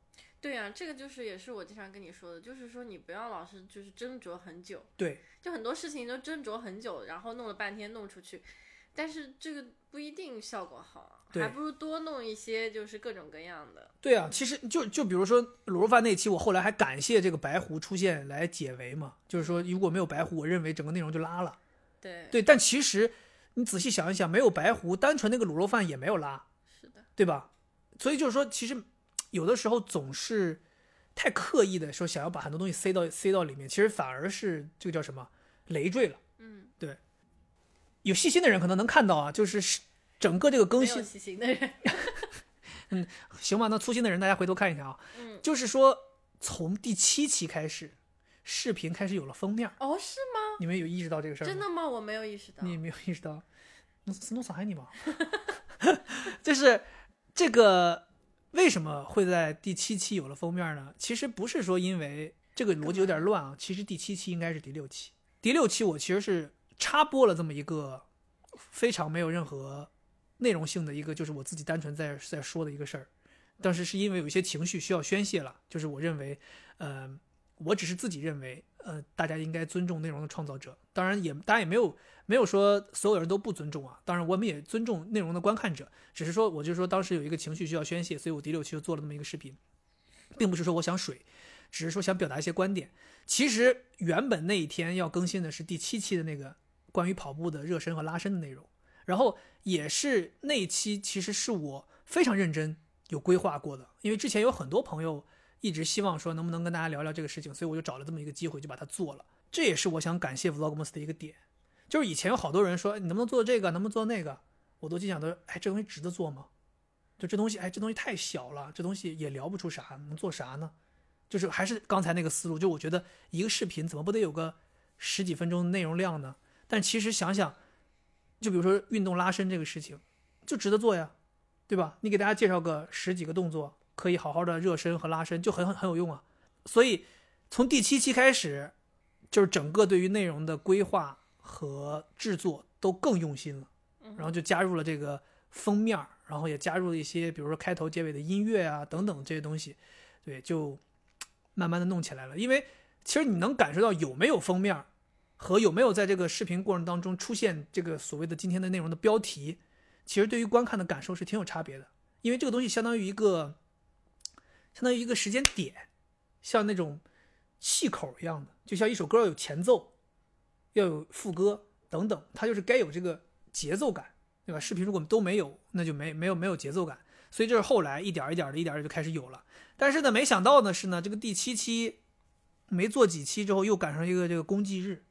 嗯对，其实公祭日这个事儿呢，呃，那期视频可能有的人觉得，哎，也没什么内容，就是一个公祭日。但是我其实也是蛮用心的去做了这么一个跟公祭日贴边儿的这么一个视频。其实本来一开始我是没有意识到说公祭日是不能够发视频的，是惠子提醒我，他说，哎呀，今天是公祭日，你要发那些嘻嘻哈哈的东西，因为本来是有有计划是要发一个正常的视频的，是要发喜顶好像。就反正我觉得，如果是太娱乐化对的东西，不是很好。对，他就说你哎，还是不要发这种太娱乐的吧。然后我当时想说，那我也不能不更新，因为其实那一天按理讲可以以公祭日为理由不更新，但是我是觉得，既然是一个日更挑战，就不要找理由，那就还是要更新。那更什么呢？那就既然是公祭日，就不如更一个跟公祭日有关的。然后当时惠子还提醒我说，咱们不是之前去过南京吗？有去过这个南京大屠杀遇难同胞的纪念馆。那是不是可以把之前的那些素材找出来？然后我想说，找之前的素材重新剪也没什么意义，但是其实可以聊一聊当时去的时候的心情。然后我当时就想到了，其实除了南京大屠杀的这个遇难者纪念馆，我还去过旅顺大屠杀的遇难者的纪念馆。嗯所以我就把这两件事合在一起做了这么一个视频。就其实看似这个内容并不是很精彩，并不是有什么值得说的，但是我觉得当时我已经是尽我所能，在这样的攻击日这样的一个主题下，创作出这样一个视频，让大家能够就是既既既看了一个视频，但是同时又不是说不至于什么内容都没有，至少我们还聊了我们的感受和我以前的一些回忆吧。所以说，其实就是 Vlogmas 它会逼着你去创作，它会逼着你说，在一些你想不到的情况下、意外的情况下，去怎么去完成这个每日的视频的更新。嗯对这个东西就相当于一个命题作文，大家就就是在这个框架里面去挑战嘛，就是这个挑战的意义。嗯对，然后就是就到了喜顶那一期了，就是喜顶那一期是我很早很早就规划好的，在我的规划的列表里面，喜顶这一期，呃，这个圣诞树这一期和最后的这个收集圣诞快乐这一期，这几期是我很早很早就规划好的，然后我就就想好了一定要去拍啊，包括那个礼物推荐也都是很早很早就想好了一定要去拍。然后，呃，其实喜顶整个的拍法，这个喜顶其实也挺有意思的，嗯就是喜顶是怎么说呢？是个饺子馆，是叫不然呢？对，就是喜顶整个的去了之后的餐厅的配合度非常高。对，对这个，呃，我不知道是不是因为他们餐厅就是服务态度非常的好，还是说他们很希望有人去帮他们做这样的宣传。反正就是然后就是我进去的时候，人我说已经有一个男的进来，他说哦，就是那个直播的是吗？真的假的，真的呀，说那边有一个直播的，就是 大家总觉得拿个相机好像去直播的。对，反正我进去之后呢，我还是非常礼貌，就是第一时间先咨询他们这个大堂经理。我说的是，呃，我想给我的朋友推荐这家餐厅，嗯对我可不可以拍一点素材？然后他们说没有问题啊，嗯、很欢迎啊，怎么怎么样的。对，然后配合度也非常高，然后服务员也会在你正在说话的时候，他们比如说他要上菜，他要在旁边先等一会儿，他等你说完了，他再给你上菜。对，或者说服务员上菜的时候会给你这个特别的介绍一下这个菜是什么呀，等等之类的。对，就是整个非常的顺利。然后他们也让你去拍他们的那个三百六十度的透明的开放式厨房，甚至他们在结束的时候还给我们送了一份甜品。对对酸奶，再一次提醒大家，大家还记得我们之前去南京的时候，在那个那个餐厅叫什么名来着？江南造，江南造，对吧？我们因为相机摆在那儿都没打开拍呢，人家就送了我们一份盐盐水鸭，然后。对，这次他们又送了一个甜品。当然，我不是说啊，我不是意意思说这个达人探店走哪儿都不用花钱啊，不是这个意思啊，不是这意思啊，我们不是达人啊，就是我我们打人，但是你确实就打你，确实你会发现，就是你带着个相机进到这种餐厅里，他们确实会，我就我认为他们是风险防御性的对你进行服务态度好，他们是怕出问题，他们并不是真的尊敬你，当然他们可能也会了，但他们可能就是说觉得至少不至于出错这样做，对对，然后就是他们送了甜品。但我那个甜品最后也没有剪进去了，我也不希望说老是跟大家说，哎呀，真的就是，嗯，拿拿这个相机进到店里面就可以免费吃喝，其实也不存在这样的事情。但是我是真的觉得喜鼎的整体的服务态度，他们确实配合度非常的高，让这个视频拍摄是非常顺利的。但是，但是，但是，没想到的是，那个餐厅实在是太吵了。那个餐厅就是因为它就是基本上所有的座位啊，应该有百分之八九十的座位全部都是这种所谓的大厅的这种座位，就大家都是在一个开放式的范围里面，就它所谓的呃私密一点的空间，也只不过是用屏风的隔断，就其实大家还是处于同一个环境下的，所以所有人的聊天都是开放的。然后你这个杂音非常的大，然后我用的那个机顶的那个收声呢，即便是能够指向的是性的收我，但是依然还是收进去了非常多餐厅的噪音。然后再加上他这个厨房是三百六十度开放的，然后服务员走来走去，这个收拾桌子啊什么的，所以当时那个收音也是让我特别没想到，它就是情况比较糟糕。哦，对我已经很尽可能的离相机近一点说话了，也是因为这个袭警这个视频，让我觉得说 OK，设设备还是需要再升级，因为因为你永远都不知道你在拍摄的环境是什么样的，有的时候你认为 OK，我有一个指向性的枪麦就完成可以完成 vlog 的拍摄了，但是其实枪实麦什么意思？就是把别人都射晕，就是一个枪式的指向性的麦克风，哦，对，长得像个枪嘛。对吧？然后，但你会发现，如果你到了这样的场场场景下，你还是需要更好的收声设备。嗯，所以就是也是因为西顶那个视频，他就提醒我说，OK，设备还是要更新，还是要升级。你问我说 Vlogmas 到底有什么意义，对吧？到底对我有哪些帮助？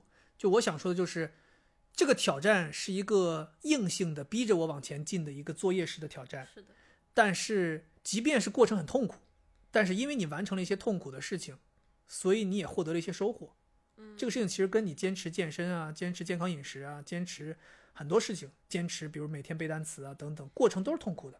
嗯但是最终的收获肯定会有好的收获的。就是我不是说这东西百分百是一个正向的事情，鼓励大家全都去参加。我是说肯定有糟有破，不对，他妈的，肯定这个怎么说有精华有糟粕，对吧？我还得自己有糟有破，那 Vlogmas 没没一点好东西是吗？对，确实是有精华有糟粕，对，但是呢，大家就是说好的这些东西你是要尽可能的去猛的去吸收，而那些不好的东西呢，你得自己想办法去克服。对，就比如说对于惠子来讲，他就认为这个事情非常影响我们的生活。对对，白天我要拍，晚上他回到家了之后我要剪，对，剪完之后我要发，可能我发完之后彻底没事儿了之后已经十一十一二点了，然后我们两个人这中间可能他从他回到家到到晚结束，我们俩也没说什么话，我就一直在电脑前面工作。对，对，在他看来就是这东西严重影响我的生活。即使我们两人出去吃饭，包括我们，比如说那天我们去吃喜鼎，其实我们两个过程当中也没讲几句话，对呀、都要都是我对着镜头在说话，对吧？要么就是你帮我说，哎，拍个拍个东西，我借用你的手帮我拍个东西，对对，或者是说我要去做一件事，他并不喜欢做，比如说去收集一百个圣诞快乐，大冷天他觉得我为什么要在外边陪你干这个事儿？我认为大概率我明年不会参加 Vlogmas 了，因为呃，我已经意识到了它的这个对我的作用。高考考一次就可以了。对，但我也没我也不敢说死，我明年一定不会参加。也有可能我明年到了 Vlogmas 的期间，我已经非常得心应手了，可以非常自在的去创造这些东西了。那我可能还会再尝试一次感觉一直在日更。vlog vlog year，就是明年会不会参加，就是是一个未知数，然后大概率可能不会参加了。嗯，对，但是我是觉得，呃，如果你没有参加过，是，然后你有感兴趣，其实我觉得可以尝试一次，就是挑一个自己没有那么忙的哪一年，然后或者说你自己想一个比较适合自己能够做下去的方法，试一次，你去体会一下，哪怕像有很多朋友，呃，中途退出。对，没有做完，你尝试几天，哪怕尝试一个礼拜，或者尝试一半儿，就至少尝试一下，去感受一下到底是个什么感觉，也可以。这东西就是一个，我觉得这东西是一个可值得尝试的事情，但是呃，没有必要强求自己。虽然我这个人，因为我的性格是这样，我就是非常执着。对我非常执着。其实有好多朋友在网上问我说，究竟是什么动力让我坚持下来，把这个事情做完的？我有一个自己的一个铁律 的原则就是我特别特别讨厌言而无信的人，那不就在说我吗？我特别特别讨厌言而无信的人，因为我小的时候，我妈经常拿嘴调了我，就是答应我个事儿，比如跟你说，哎，你你要是表现好，怎么怎么样，带你去干什么干什么；你要是表现好，怎么怎么样，给你买个啥。然后有的时候再加上就食言，让我特别不爽。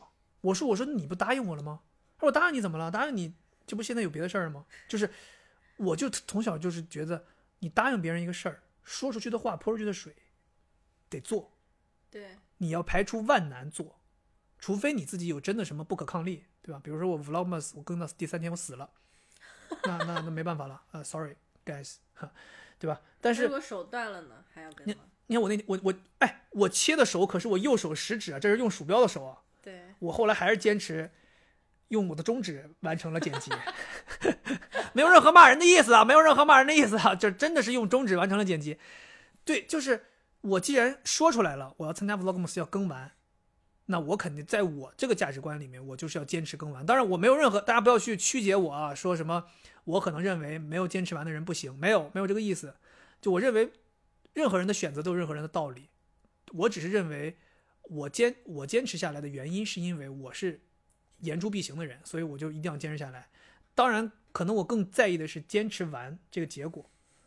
这中间可能质量上会有一些缺失，我不会因为说，就像我第一期跟大家说的，我认为定的这个小目标就是先把这二十五天坚持完，对吧？所以，这是为什么我能坚持下来的原因，就是我就是希望说我说出去的话泼出去的水，我要答应大家了，我就给大家做到。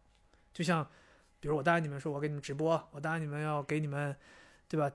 呃，将来有一天可能要做播客，或者说我答应你们这个那个的，有求必应，哎，真的假的？有求必应是二零二二年的和我的关键词。就其实我人生的关键词就是很有求必应。你可以自己回想一下，在咱们两个人相处的过程当中，我是不是有求必应？没有讲你给我做难吃的饭呀。我给你一个大耳光吧你！我说的是要吃你做的好吃的饭。你没有，你就说要让我给你做顿饭。行，以后我就说要吃好吃的饭。嗯、吗你要明确的说，我要吃你做的饭，不能录视频。嗯，对，然后对，所以这是为什么？这是为什么坚持下来的一个原因。就我觉得这个这个特性哈，就是还是要有一个范围，啊就这种坚持的特性。如果你有点超过了，那就是就是属于危险，对对往疾病那个方向走了，有点儿。对，你我你这个说的我非常的认同。就是比如说，我现在坚持跑步，每天跑十公里，每天跑十二公里，每天跑十五公里。如果我现在腿都走路都困难了，我还要坚持去跑步，我要带着护膝去跑步，我要带着什么呃这些护具去跑步了，那我可能是有点过了。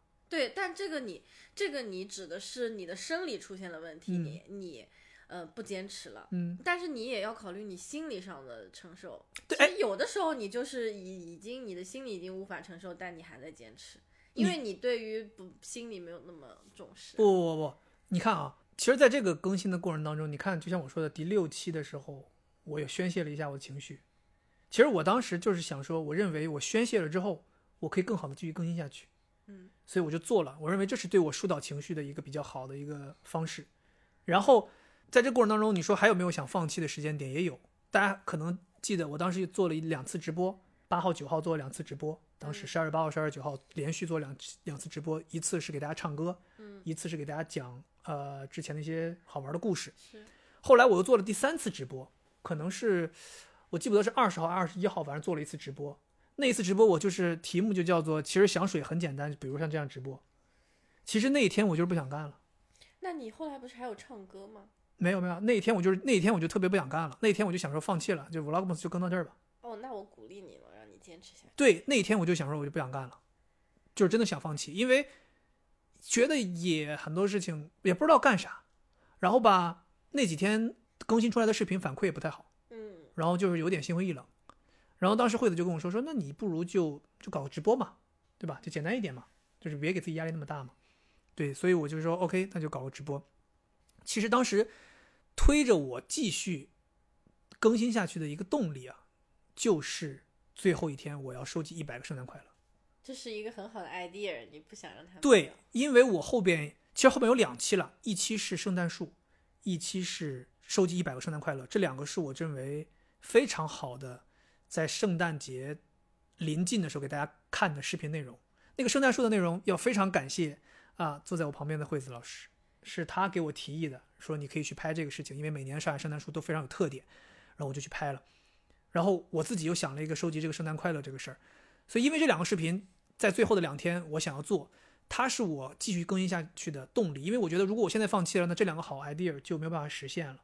嗯，而且我也不希望说我空几天然后再做那个，所以我希望说我硬着头皮，我也要坚持更新下去。对，所以就是为着为了我心中最后的那个美好，对我当时就是这么想的。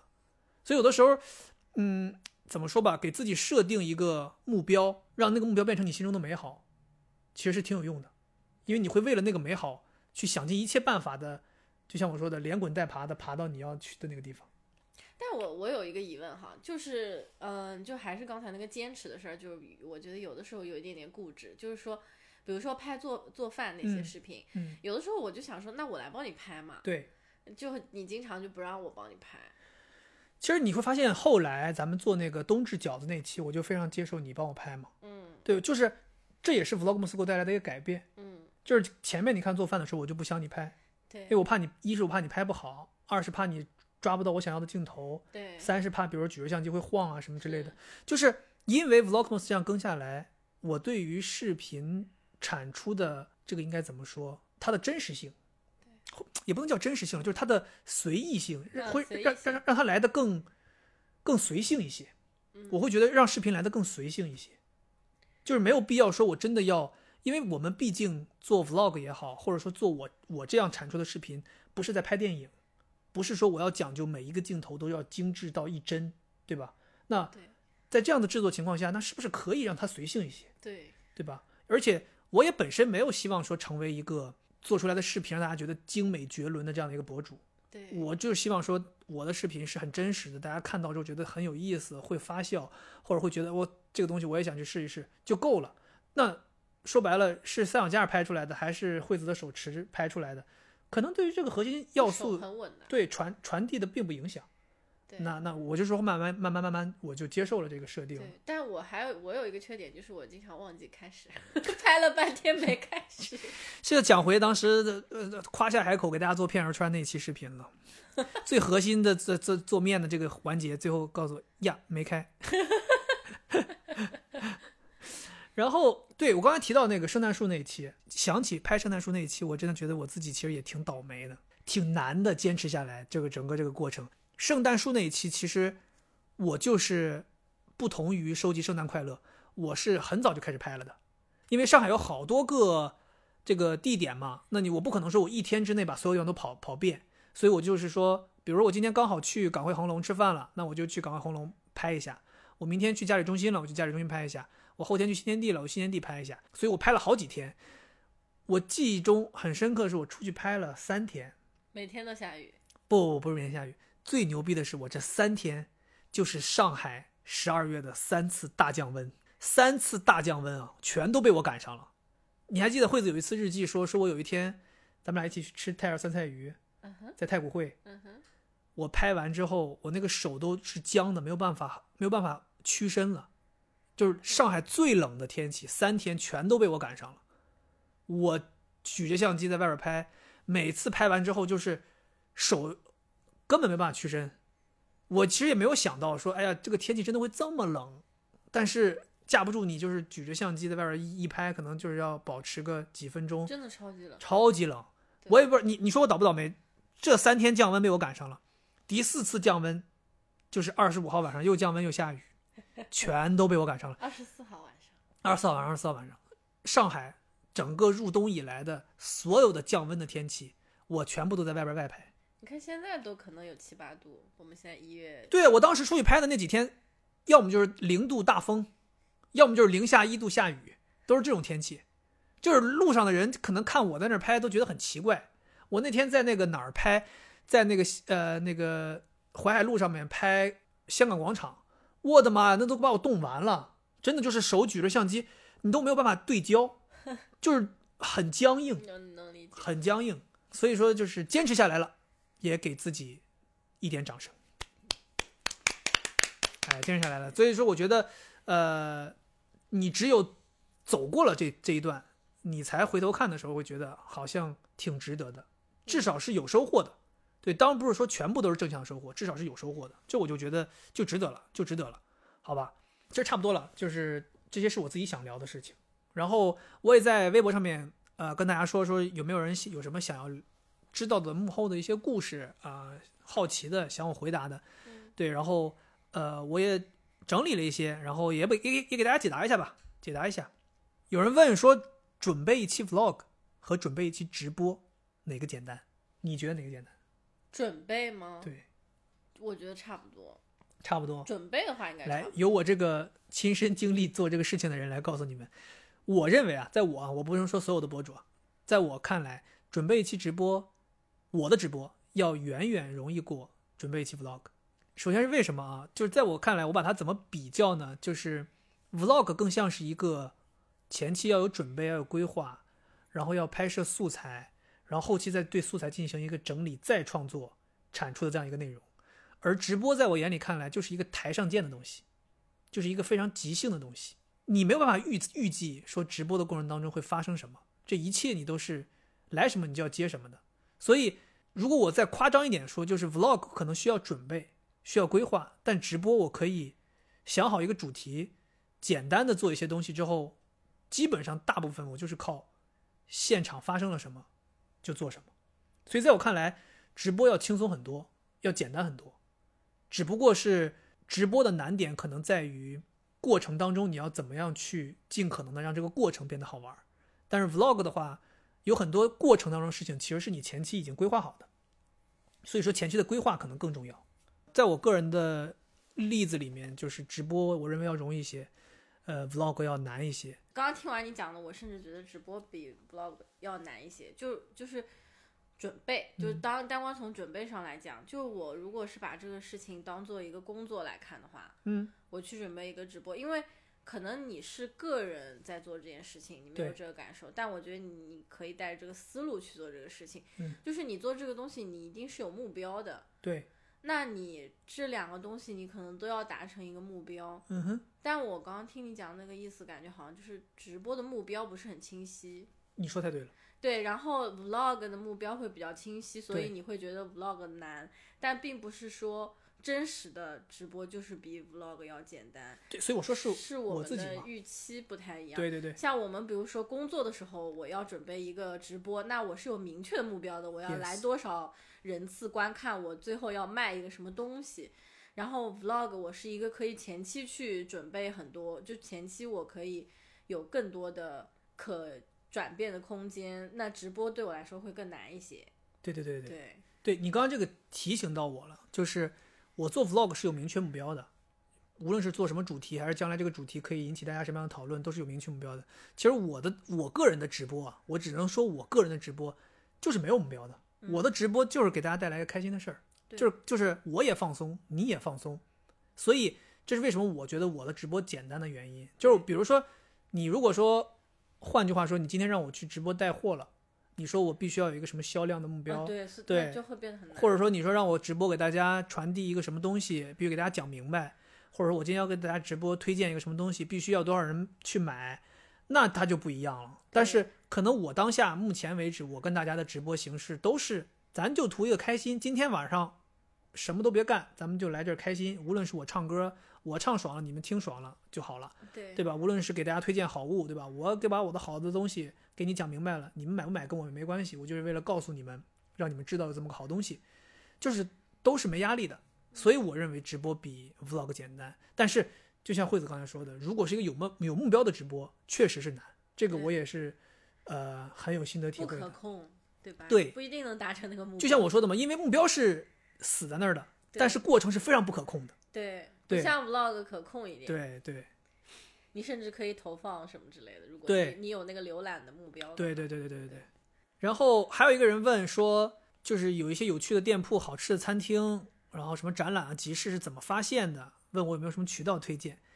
呃，大众点评，其实我要想说心里话，就是我和惠子两个人其实还是非常爱玩的，就是。嗯我以为不爱玩，而且这事儿怪我，你应该不我觉得我。我觉得我们两个人应该是怎么说吧？我是非常喜欢尝试新鲜事物的，而且非常闲不住，就是不喜欢在家待着，老想出去。但是他可能比较相反，但是他有个什么好处呢？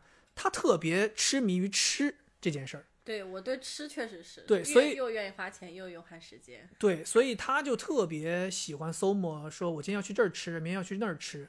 就像他他他刚才说的，他就有一个朋友之前是做这个美食公众号的嘛，那对他也通过他那儿了解到了很多咖啡厅啊、吃饭的地方呀、呃餐厅啊，所以我又是一个很喜欢到处跑、到处玩的人，然后又因为工作的原因，可能能接触到比如一些活动啊、一些展览啊、一些集市啊，然后我们两个人就有这种互补嘛。然后我们两个人又不希望周末的时候老待在家里，然后或者说我们也不希望每天工作日下班就是回家，所以我们经常有的时候会跑出去吃吃喝喝玩儿，对吧？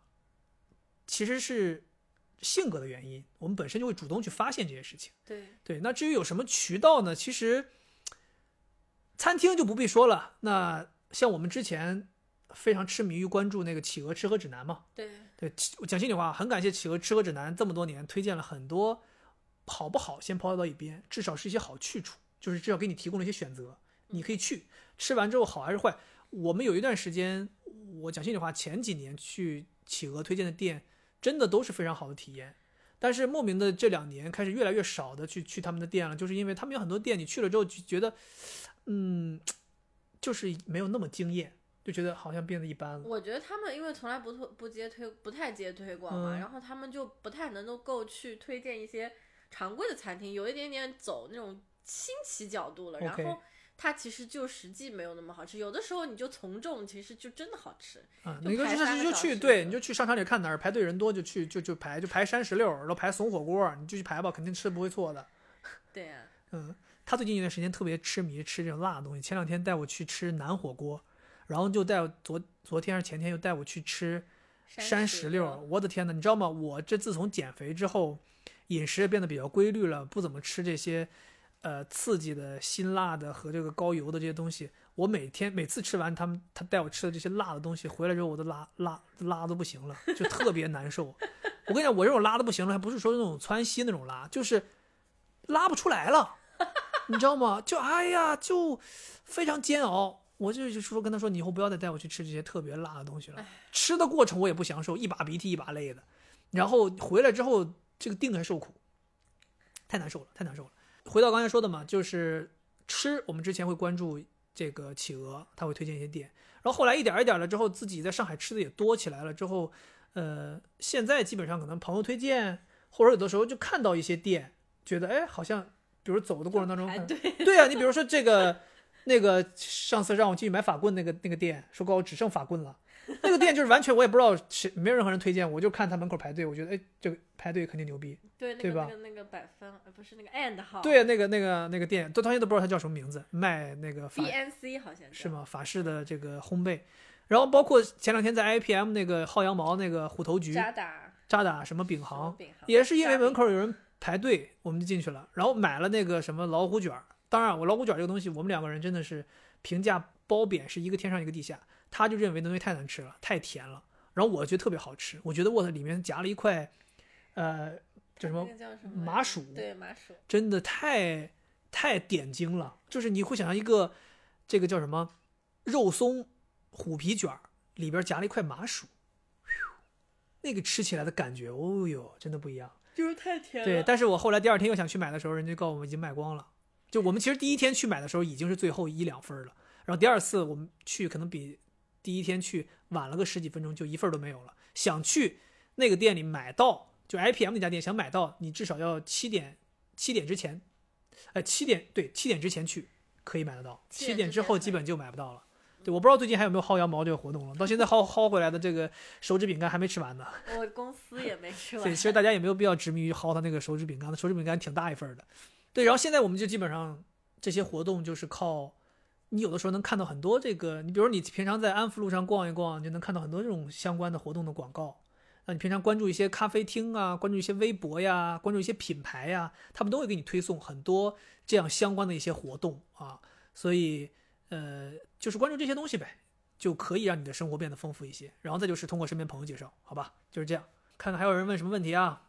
哦，说这个 vlog 会写脚本吗？这二十五期当中呢，其实有有几期是写了脚本的，但是大部分还是比较即兴的，因为我觉得，呃，vlog 这个东西吧，即兴呢可能会比较有意思，就是只是我个人的观点啊，就是我一方面是我自己喜欢看即兴的这种 vlog，另一方面是我觉得我的这个也比较擅长，比较能做即兴的 vlog，就可能你说真的说让我去像那些有就是规划能力差，我懂了。你要硬让我规划，我也可以规划。我只是觉得那种拍的很唯美，然后声音是靠后期再配上去的，娓娓道来讲解的东西，我也可以做。但是我总觉得那不是我想要给大家呈现的嗯 vlog。这个我完全对，我不认为它不是好的 vlog，我只是认为那不是我想呈现的。所以我希望呈现的还是有点类似于像 YouTube 上面大家看到的就是那种非常真实的、非常粗糙的，就是举着个相机咣咣咣给你体验，咣咣咣给你给你弄，对吧？就是那种感觉。无论是像这个大家熟悉的这种 Casey 的呀，还是什么 David Dobrik 的这种啊，就是我们就是搞这种东西。我我觉得，因为这些东西看我看着让我觉得舒服，让我觉得爽，所以我也希望把这些东西做做出来给大家看。对，然后这就回到有一个问题，有一个人问我说。这个东西就是我在做 vlogmas，呃，在做 vlogmas 的过程当中，有没有去看别人做的 vlogmas，有没有去去参考？其实我讲心里话啊，我回想了一下，在 vlogmas 期间，我的时间流里面能够推到的，跟着一起在做 vlogmas 的人没几个，没几个。我能想得到的，首先坚持更完的，我记得坚持更满二十五天的是苏兆阳和袁代川，在我的时间流里面是能看到的。然后还有一个更了很很长很长，但是在最后前最后临临了前几天放弃了，也不能叫放弃吧，人家叫毕业啊，毕业了的是这个呃之前我们跑步认识的一个叫是他是叫咖啡酱吗？咖啡酱爱喝咖啡是吧？他的 ID，嗯对，然后他的他姓高，叫小高啊，高乐高，对我我我很佩服小高，讲心里话，我在播客里面向小高咖啡酱喊话，我真的很佩服你。我其实有一期 Vlogmas 里面的一个视频里面提到了你，但后来我没没有剪进去啊，因为可能讲的太语无伦次了。但是我很佩服你，呃，坚持更新了这么久。然后再有一个时间流里面再推到就是，呃，提早毕业的 CBVV 老师，对吧？其实我能看到参与 Vlogmas 的更新的就是这几个人，我也没有看到特别多。你说有没有参考他们的视频？就像我刚刚说的，其实他们能做的很多东西我做不了，不不适合我。然后我能做的很多东西，可能他们也不愿意做，就是就是这样。所以，呃，我会看每一个我都会看，嗯、你像袁代川那种风格，对我来讲也不可能，我也不可能给你们做化妆品，我也不可能给你们开箱美妆的东西、面膜什么的，对吧？然后，呃，苏兆阳的东西可能我还能够有有所借鉴啊，但是他是那么艺术气息。对他的东西就是太都是很精美的一些东西。但是我在苏兆阳的视频里面，就是也看到了一些东西，比如说呃设备，他他他他确实给你带来很多非常高级的设备啊。对，所以我在他那个视频里面看到，OK，我拍摄设备原来是可以再升级的，还有很大的空间。什么不是刚是刚不，我的意思，我的意思就是说呀，看到我们迪士尼的可是用手机拍的哦。哎，这个就是我想说的，设备归设备，但是设备不是起步的门槛儿。嗯，你懂吗？我这个又强调很多次了。我在那个呃拍小伟拍那个剪头发那那个那一期的时候就跟大家说过，设备确实是有必要的，你肯定手里需要一个为产出质量负责任的高水平的设备来应对一些视频的场景。但是我到现在依然认为，这个手机是非常非常便捷且质量有保证的一个创作工具。当你决定或者说你习惯用手机去记录东西的时候，你会觉得创作变得更容易了。我曾经有一次跟 CBBB 老师讨论关于设备的事情的时候，我有跟他说，我说到底我们怎么去解决又想拍定机位的，呃好看的场景，又想有出去拍 vlog 的便携性，我们到底有什么方案可以解决？我们有讨论过是用呃全幅的相机配呃像 ZV 一、ZV 一十这样的便携的机器，还是说我们呃用这个大疆的这种呃 Osmo Pocket 来解决？最终最终我们讨论下来就是认为，我们还是想要解决便携这件事情，永远都是手机最便携，因为它是你每天都会携带在口袋里的一个可以摄录的工具，且质量非常有保证，操作非常简单，而且我最近在呃坚持在用那个 ProTake，飞猪老师做的那个 ProTake 在拍视频，那个东西拍视频又把防抖升级了。也就是说，你拿着那相机拍视频，你看到我在迪士尼里面的所有的素材，全部都是用手机通过 ProTake 拍的，是完全不存在抖动这个问题的。甚至惠子之前有一次帮我去前滩太古里拍那个迪奥的大猩猩，不是不是大不是 Gorilla 那个大猩猩啊，是那个呃 Star 啊五角星，你就是用 iPhone 原生的相机拍的，对吧？嗯，对。然后他也是边走边拍的，他可能是因为手真的很稳，我手超级稳，而且再加上 iPhone 本身这个有电子防抖，所不以要说了，就只是我手，就只是单纯手稳，对，单纯手稳啊，单纯的手稳啊。呃，现在在用这个大疆稳定器的朋友们，可以考虑一下买这个惠子的稳定器啊。啊，这这双手我们可以切下来啊，但是只能卖一次啊，大家就能轮着用。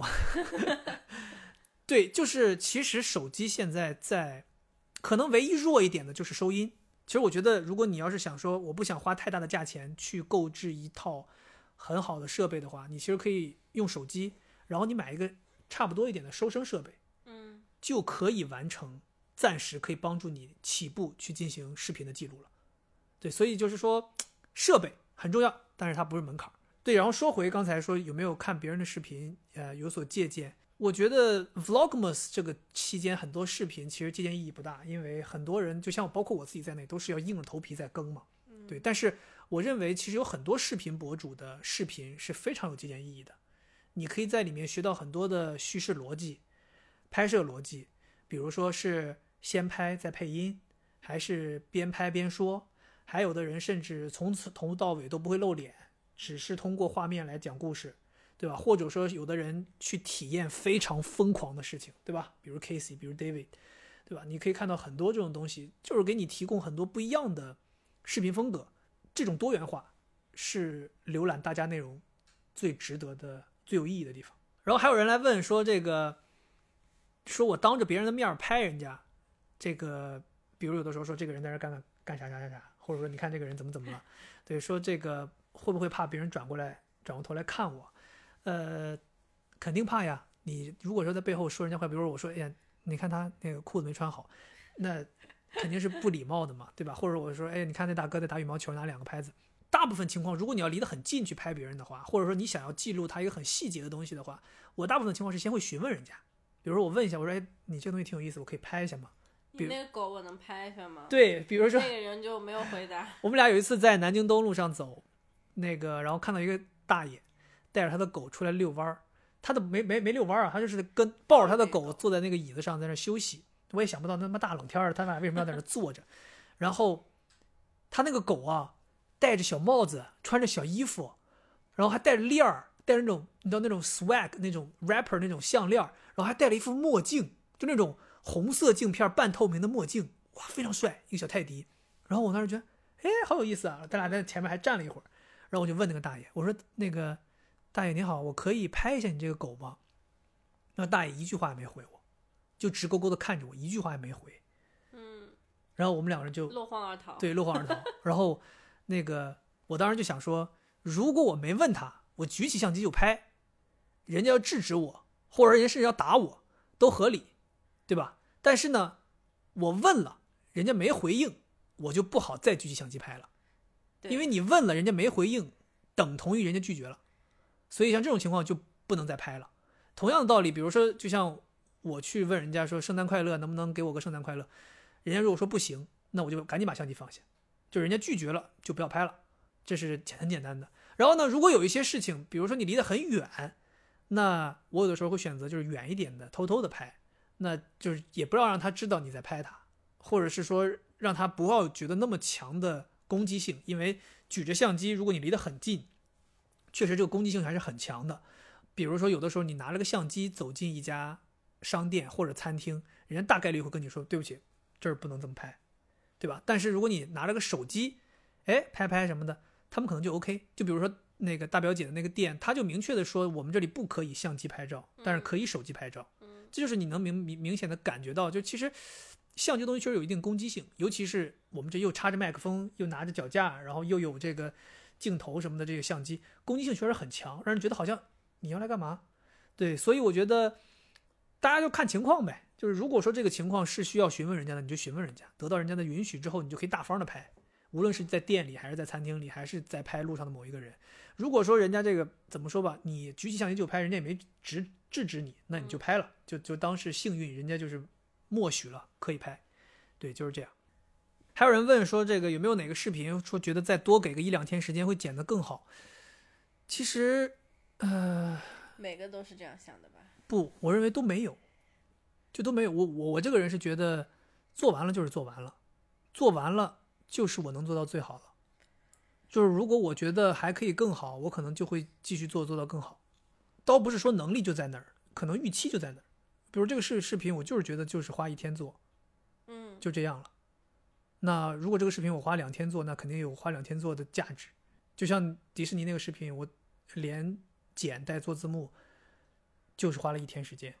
那我可能就觉得 OK，那就差不多就是这样。这个视频我想传达的就是这样一个愉快的氛围，就是我爱琳娜贝尔，就这么简单。那传递到了就可以了。那我也不需要说再花更多的时间去雕琢它，因为我觉得我哪怕再花一天雕琢，可能最后对于大家观看者来讲，效果可能差不多，那我就不会再投入这样的时间进去。然后至于他还问说拍摄的时候会影响大家的体验吗？就真的是拍摄的时候会影响很大，影响大家体验。对，但是就像我刚还影响别人，就像我刚才说的，我已经成长了。就我在迪士尼的时候，当时拍那个烟花，我是全程十六分钟没有停，一直在记录，但是。我的眼睛一直看的是真实的烟花，我没有通过手机屏幕去看，就是这是一个很好的改变，就是既可以享受当下，又可以记录。我觉得这是最终最终，呃，视频制作者们可以找到的一个平衡点，就是你如何把尽可能的享受你的当下的体验，同时又把这个东西记录了。我觉得这就是怎么说吧，呃，毕业了，就是我可以从 Junior。慢慢的提升到一个 normal 的状态，对，然后再慢慢往 senior 上面走。professional，professional。这还有人问说有什么跟路人沟通的技巧？其实跟路人沟通，主要还是选人。对，我觉得这个对这个这个说的太对了，就是选人，你要去看你要沟通的这个人是不是你能拿得下的。你说我真的就二十四号那天在外边收集一百个圣诞快乐，就遇不到一百个人吗？太多了，我跟你讲，有很多人走在路上，我都。不想去问他们，因为你就觉得你问了也不是好结果，所以你要首先要看这个人跟你有没有眼缘，这个人是不是个善善良的人，这个人会不会答应你，你自己肯定心中会有一个就是判断，然后你判断了之后你再去问他。你比如有有的学生有，比如说在那个方卡戴里门前，就富民路的那个有一家西餐厅门前，有一帮男学生啊，拍篮球走过来，叫熙熙攘攘，然后这个呃吵吵闹闹走过来。我当时想说，我的天呐，这一下子这不得有十几个人呢？这一下给我解决大问题了。但是我后来想了又想，没有问他们，就是一帮男学生闹到这个程度，你想要给他们解释清楚你要干嘛都很困难，然后你还要指望他们配合你，对吧？就更困难。所以我就选择就算了，还是最后找了在后边走过来的三个女学生，就我觉得 相对而言好沟通一些。性别歧视了，这不是不是，就是好沟通一些，就是吧？包括有很多小孩儿，你也是去看，就这个小孩儿是不是一个听话的孩子，是不是能够听你说，或者是不是大大方方愿意说对着镜头说一句，或者说他的家长是不是一个能够接受这个事情的，都需要判断，都需要判断。所以这个这个就是一个就是很普世的道理，就是选择比努力更重要。你要选择，就像我们招聘也是一样的。你说，哎，我怎么把这个人管理好、培训好，跟他好好合作？那你得招一个合适的人呀。你招来合适的人，你就不需要去跟他协调。对对对对对对对对，就是你你前期的准备做得好，你中间就不需要花太多时间，不然的话，你前期如果随便做了一个选择，你中间就要花很长时间去雕琢它，甚至可能雕雕到最后也也没结果。差不多了，咱们这一期这个肥话连篇哦，都已经忘了这个节目叫什么名字。谁呀？怎么可能？那种费费尽千辛万苦想了个名字，怎么真的忘了？你刚才开头还说是，就是没有想很久。就是这种灵光一闪得来的名字，非常难哎得，的也有有之前那个备选的其他的名字叫什么来着？备选的名字啊。啊，对，有一个就是差点要用了那差。点就用了有一，其实之前到了结尾才跟大家说有什么备选的名字，其实也没多少备选的名字。我其实这一总共在脑海里面有下定决心想要用的有两个名字，一个是这个肥话连篇，这个肥话连篇是想出来之后就直接就那种碾压性的，直接把上一个名字直接就踢踢掉踢踢倒了，sorry，踢倒了。那那个前一个我想用的名字叫做肥杰化疗，哦，对对对，飞机化疗。简直现在一听就感觉太差了。现在觉得太弱了，不是太弱了吧？就是很多不合理的地方。其实当时我想用“化疗”这个词也，化疗，化疗什么 chemistry，化疗的这个词，其实是因为小的时候看赵本山的那个小品嘛，他不是跟那个范伟说什么化疗化疗，用说话的方式治疗叫化疗。嗯所以我觉得，就是我的这种播客，其实也是在某种程度上给大家通过说话这种方式来给大家带来一些疗愈嘛。所以我当时想说，哎，我就叫化疗。然后同时呢，我也觉得我自己是个话痨啊。那其实我当时连开头都想好了，我说哎呦，欢迎大家收听肥杰话疗啊，我是肥杰，是个话痨。啊 好好笑啊！对，当时连这个都想好了有。种上快手的感觉。呃，当时连这个都想好了，但是后来脑海中突然之间，呃，就是产生了这个谐音的这个名字叫“肥话连篇”，然后就觉得那个“肥节化疗”前面有“肥节”两个字，又个人属性有点太强，“肥话连篇”可能似乎更合适。就只有肥的人才能来说呗。不是，就是一个谐音的一个东西嘛。当时就是想说，既有一点点我的属性在，同时又能够表达清楚这个节目到底是个干什么的事情，然后有一点调侃，有点有趣，那就用了这个名字。感觉就是 one million name 了，你这样说，什么叫 one million name？就是这是一个值很多钱的名字。但愿吧，希望他有一天能够 one million，值 one million 啊啊！最后再提醒大家一下，我们这个节目不叫肥节化疗啊，我们这个节 就你给我提的，最后大家都记不住了。你剪掉不就好啦？我不要剪掉，就是要让大家知道一下我们这个这个第一期嘛，就是让大家知道一下我们这个呃前期筹备的这其中一些小故事。我们这个节目啊，在重最后结尾的时候重申一下，叫干嘛？你说我以为你要过来，非要最后还要告诉大家叫肥姐化疗。对，你这你你你小玩意洗摸透透的，就用我们小时候老师那句话，你屁股往哪一撅，拉几泡屎我都知道。那我们这个节目啊啊，我们这个节目叫，肥，你看你看你看，我跟你讲，真是毫不意外，又浪费大家十我要说。肥姐，不是我要说肥话不用连篇。不要你，我们这个节目叫“肥话连篇”哦，这个是我是肥杰啊，然后这个是我自己新开的一档呃废话播客，对，废话播客节目，好吧，就当是废话播客节目了，好吧？那然后希望能够在每个礼拜坚持的更新当中，能够给大家带去快乐，好吧？那今天就是第一期节目就这样了，然后咱们我觉得之后我们可以就是说一些不要这么粉丝向的东西。OK 可以啊，Yeah，就是现在这个就是这是第一期，所以我们要就是从粉丝开始，但后面可以嗯。有多一些就是后面我们会从新闻联播里面做一些选题，对，就是啊。说就新闻联播，然后比如说嗯焦点访谈啊，啊。然后还有就是东方时空啊，啊，法法治在线呐、对啊对对是，对一些社会观察呀，谈谈交通啊，啊，对对还有这个幺八幺八黄金眼啊，黄金眼啊，这个爱爱情保卫战啊，什么一些东西对对对里面去摘取一些话题啊，是啊是，对我我在想，如果我们请不到嘉宾的话，我们可以通过录制的方式，就比如说那边那个电视里面他说一句，然后我暂停，然后我们再说，就这种方式我觉得很好的。我们就是要做一个叫做 reaction podcast，人家有做 reaction video 的，我们做 reaction podcast，对，就同步跟人家。行吧行吧行吧，好了，今天这期就到这儿了，咱们再不再废话了。好，再提醒大家一下啊，真的是怕大家记错啊，我们这个播客的名字叫做“肥话节话聊你我爆粗口了啊，爆粗口了，这都是动手打人了。虽然你们听不到，你们虽然你们看不到，但你们听得到啊。你看这个人扇大嘴巴，就笑这么开心。OK，再提醒大家一下啊，我们这个播客的节目的名字叫做 “fuck”，我自己都叫你给带带带乱了。OK，今天就是第一期的肥话连篇，咱们下期再见，拜拜。拜拜。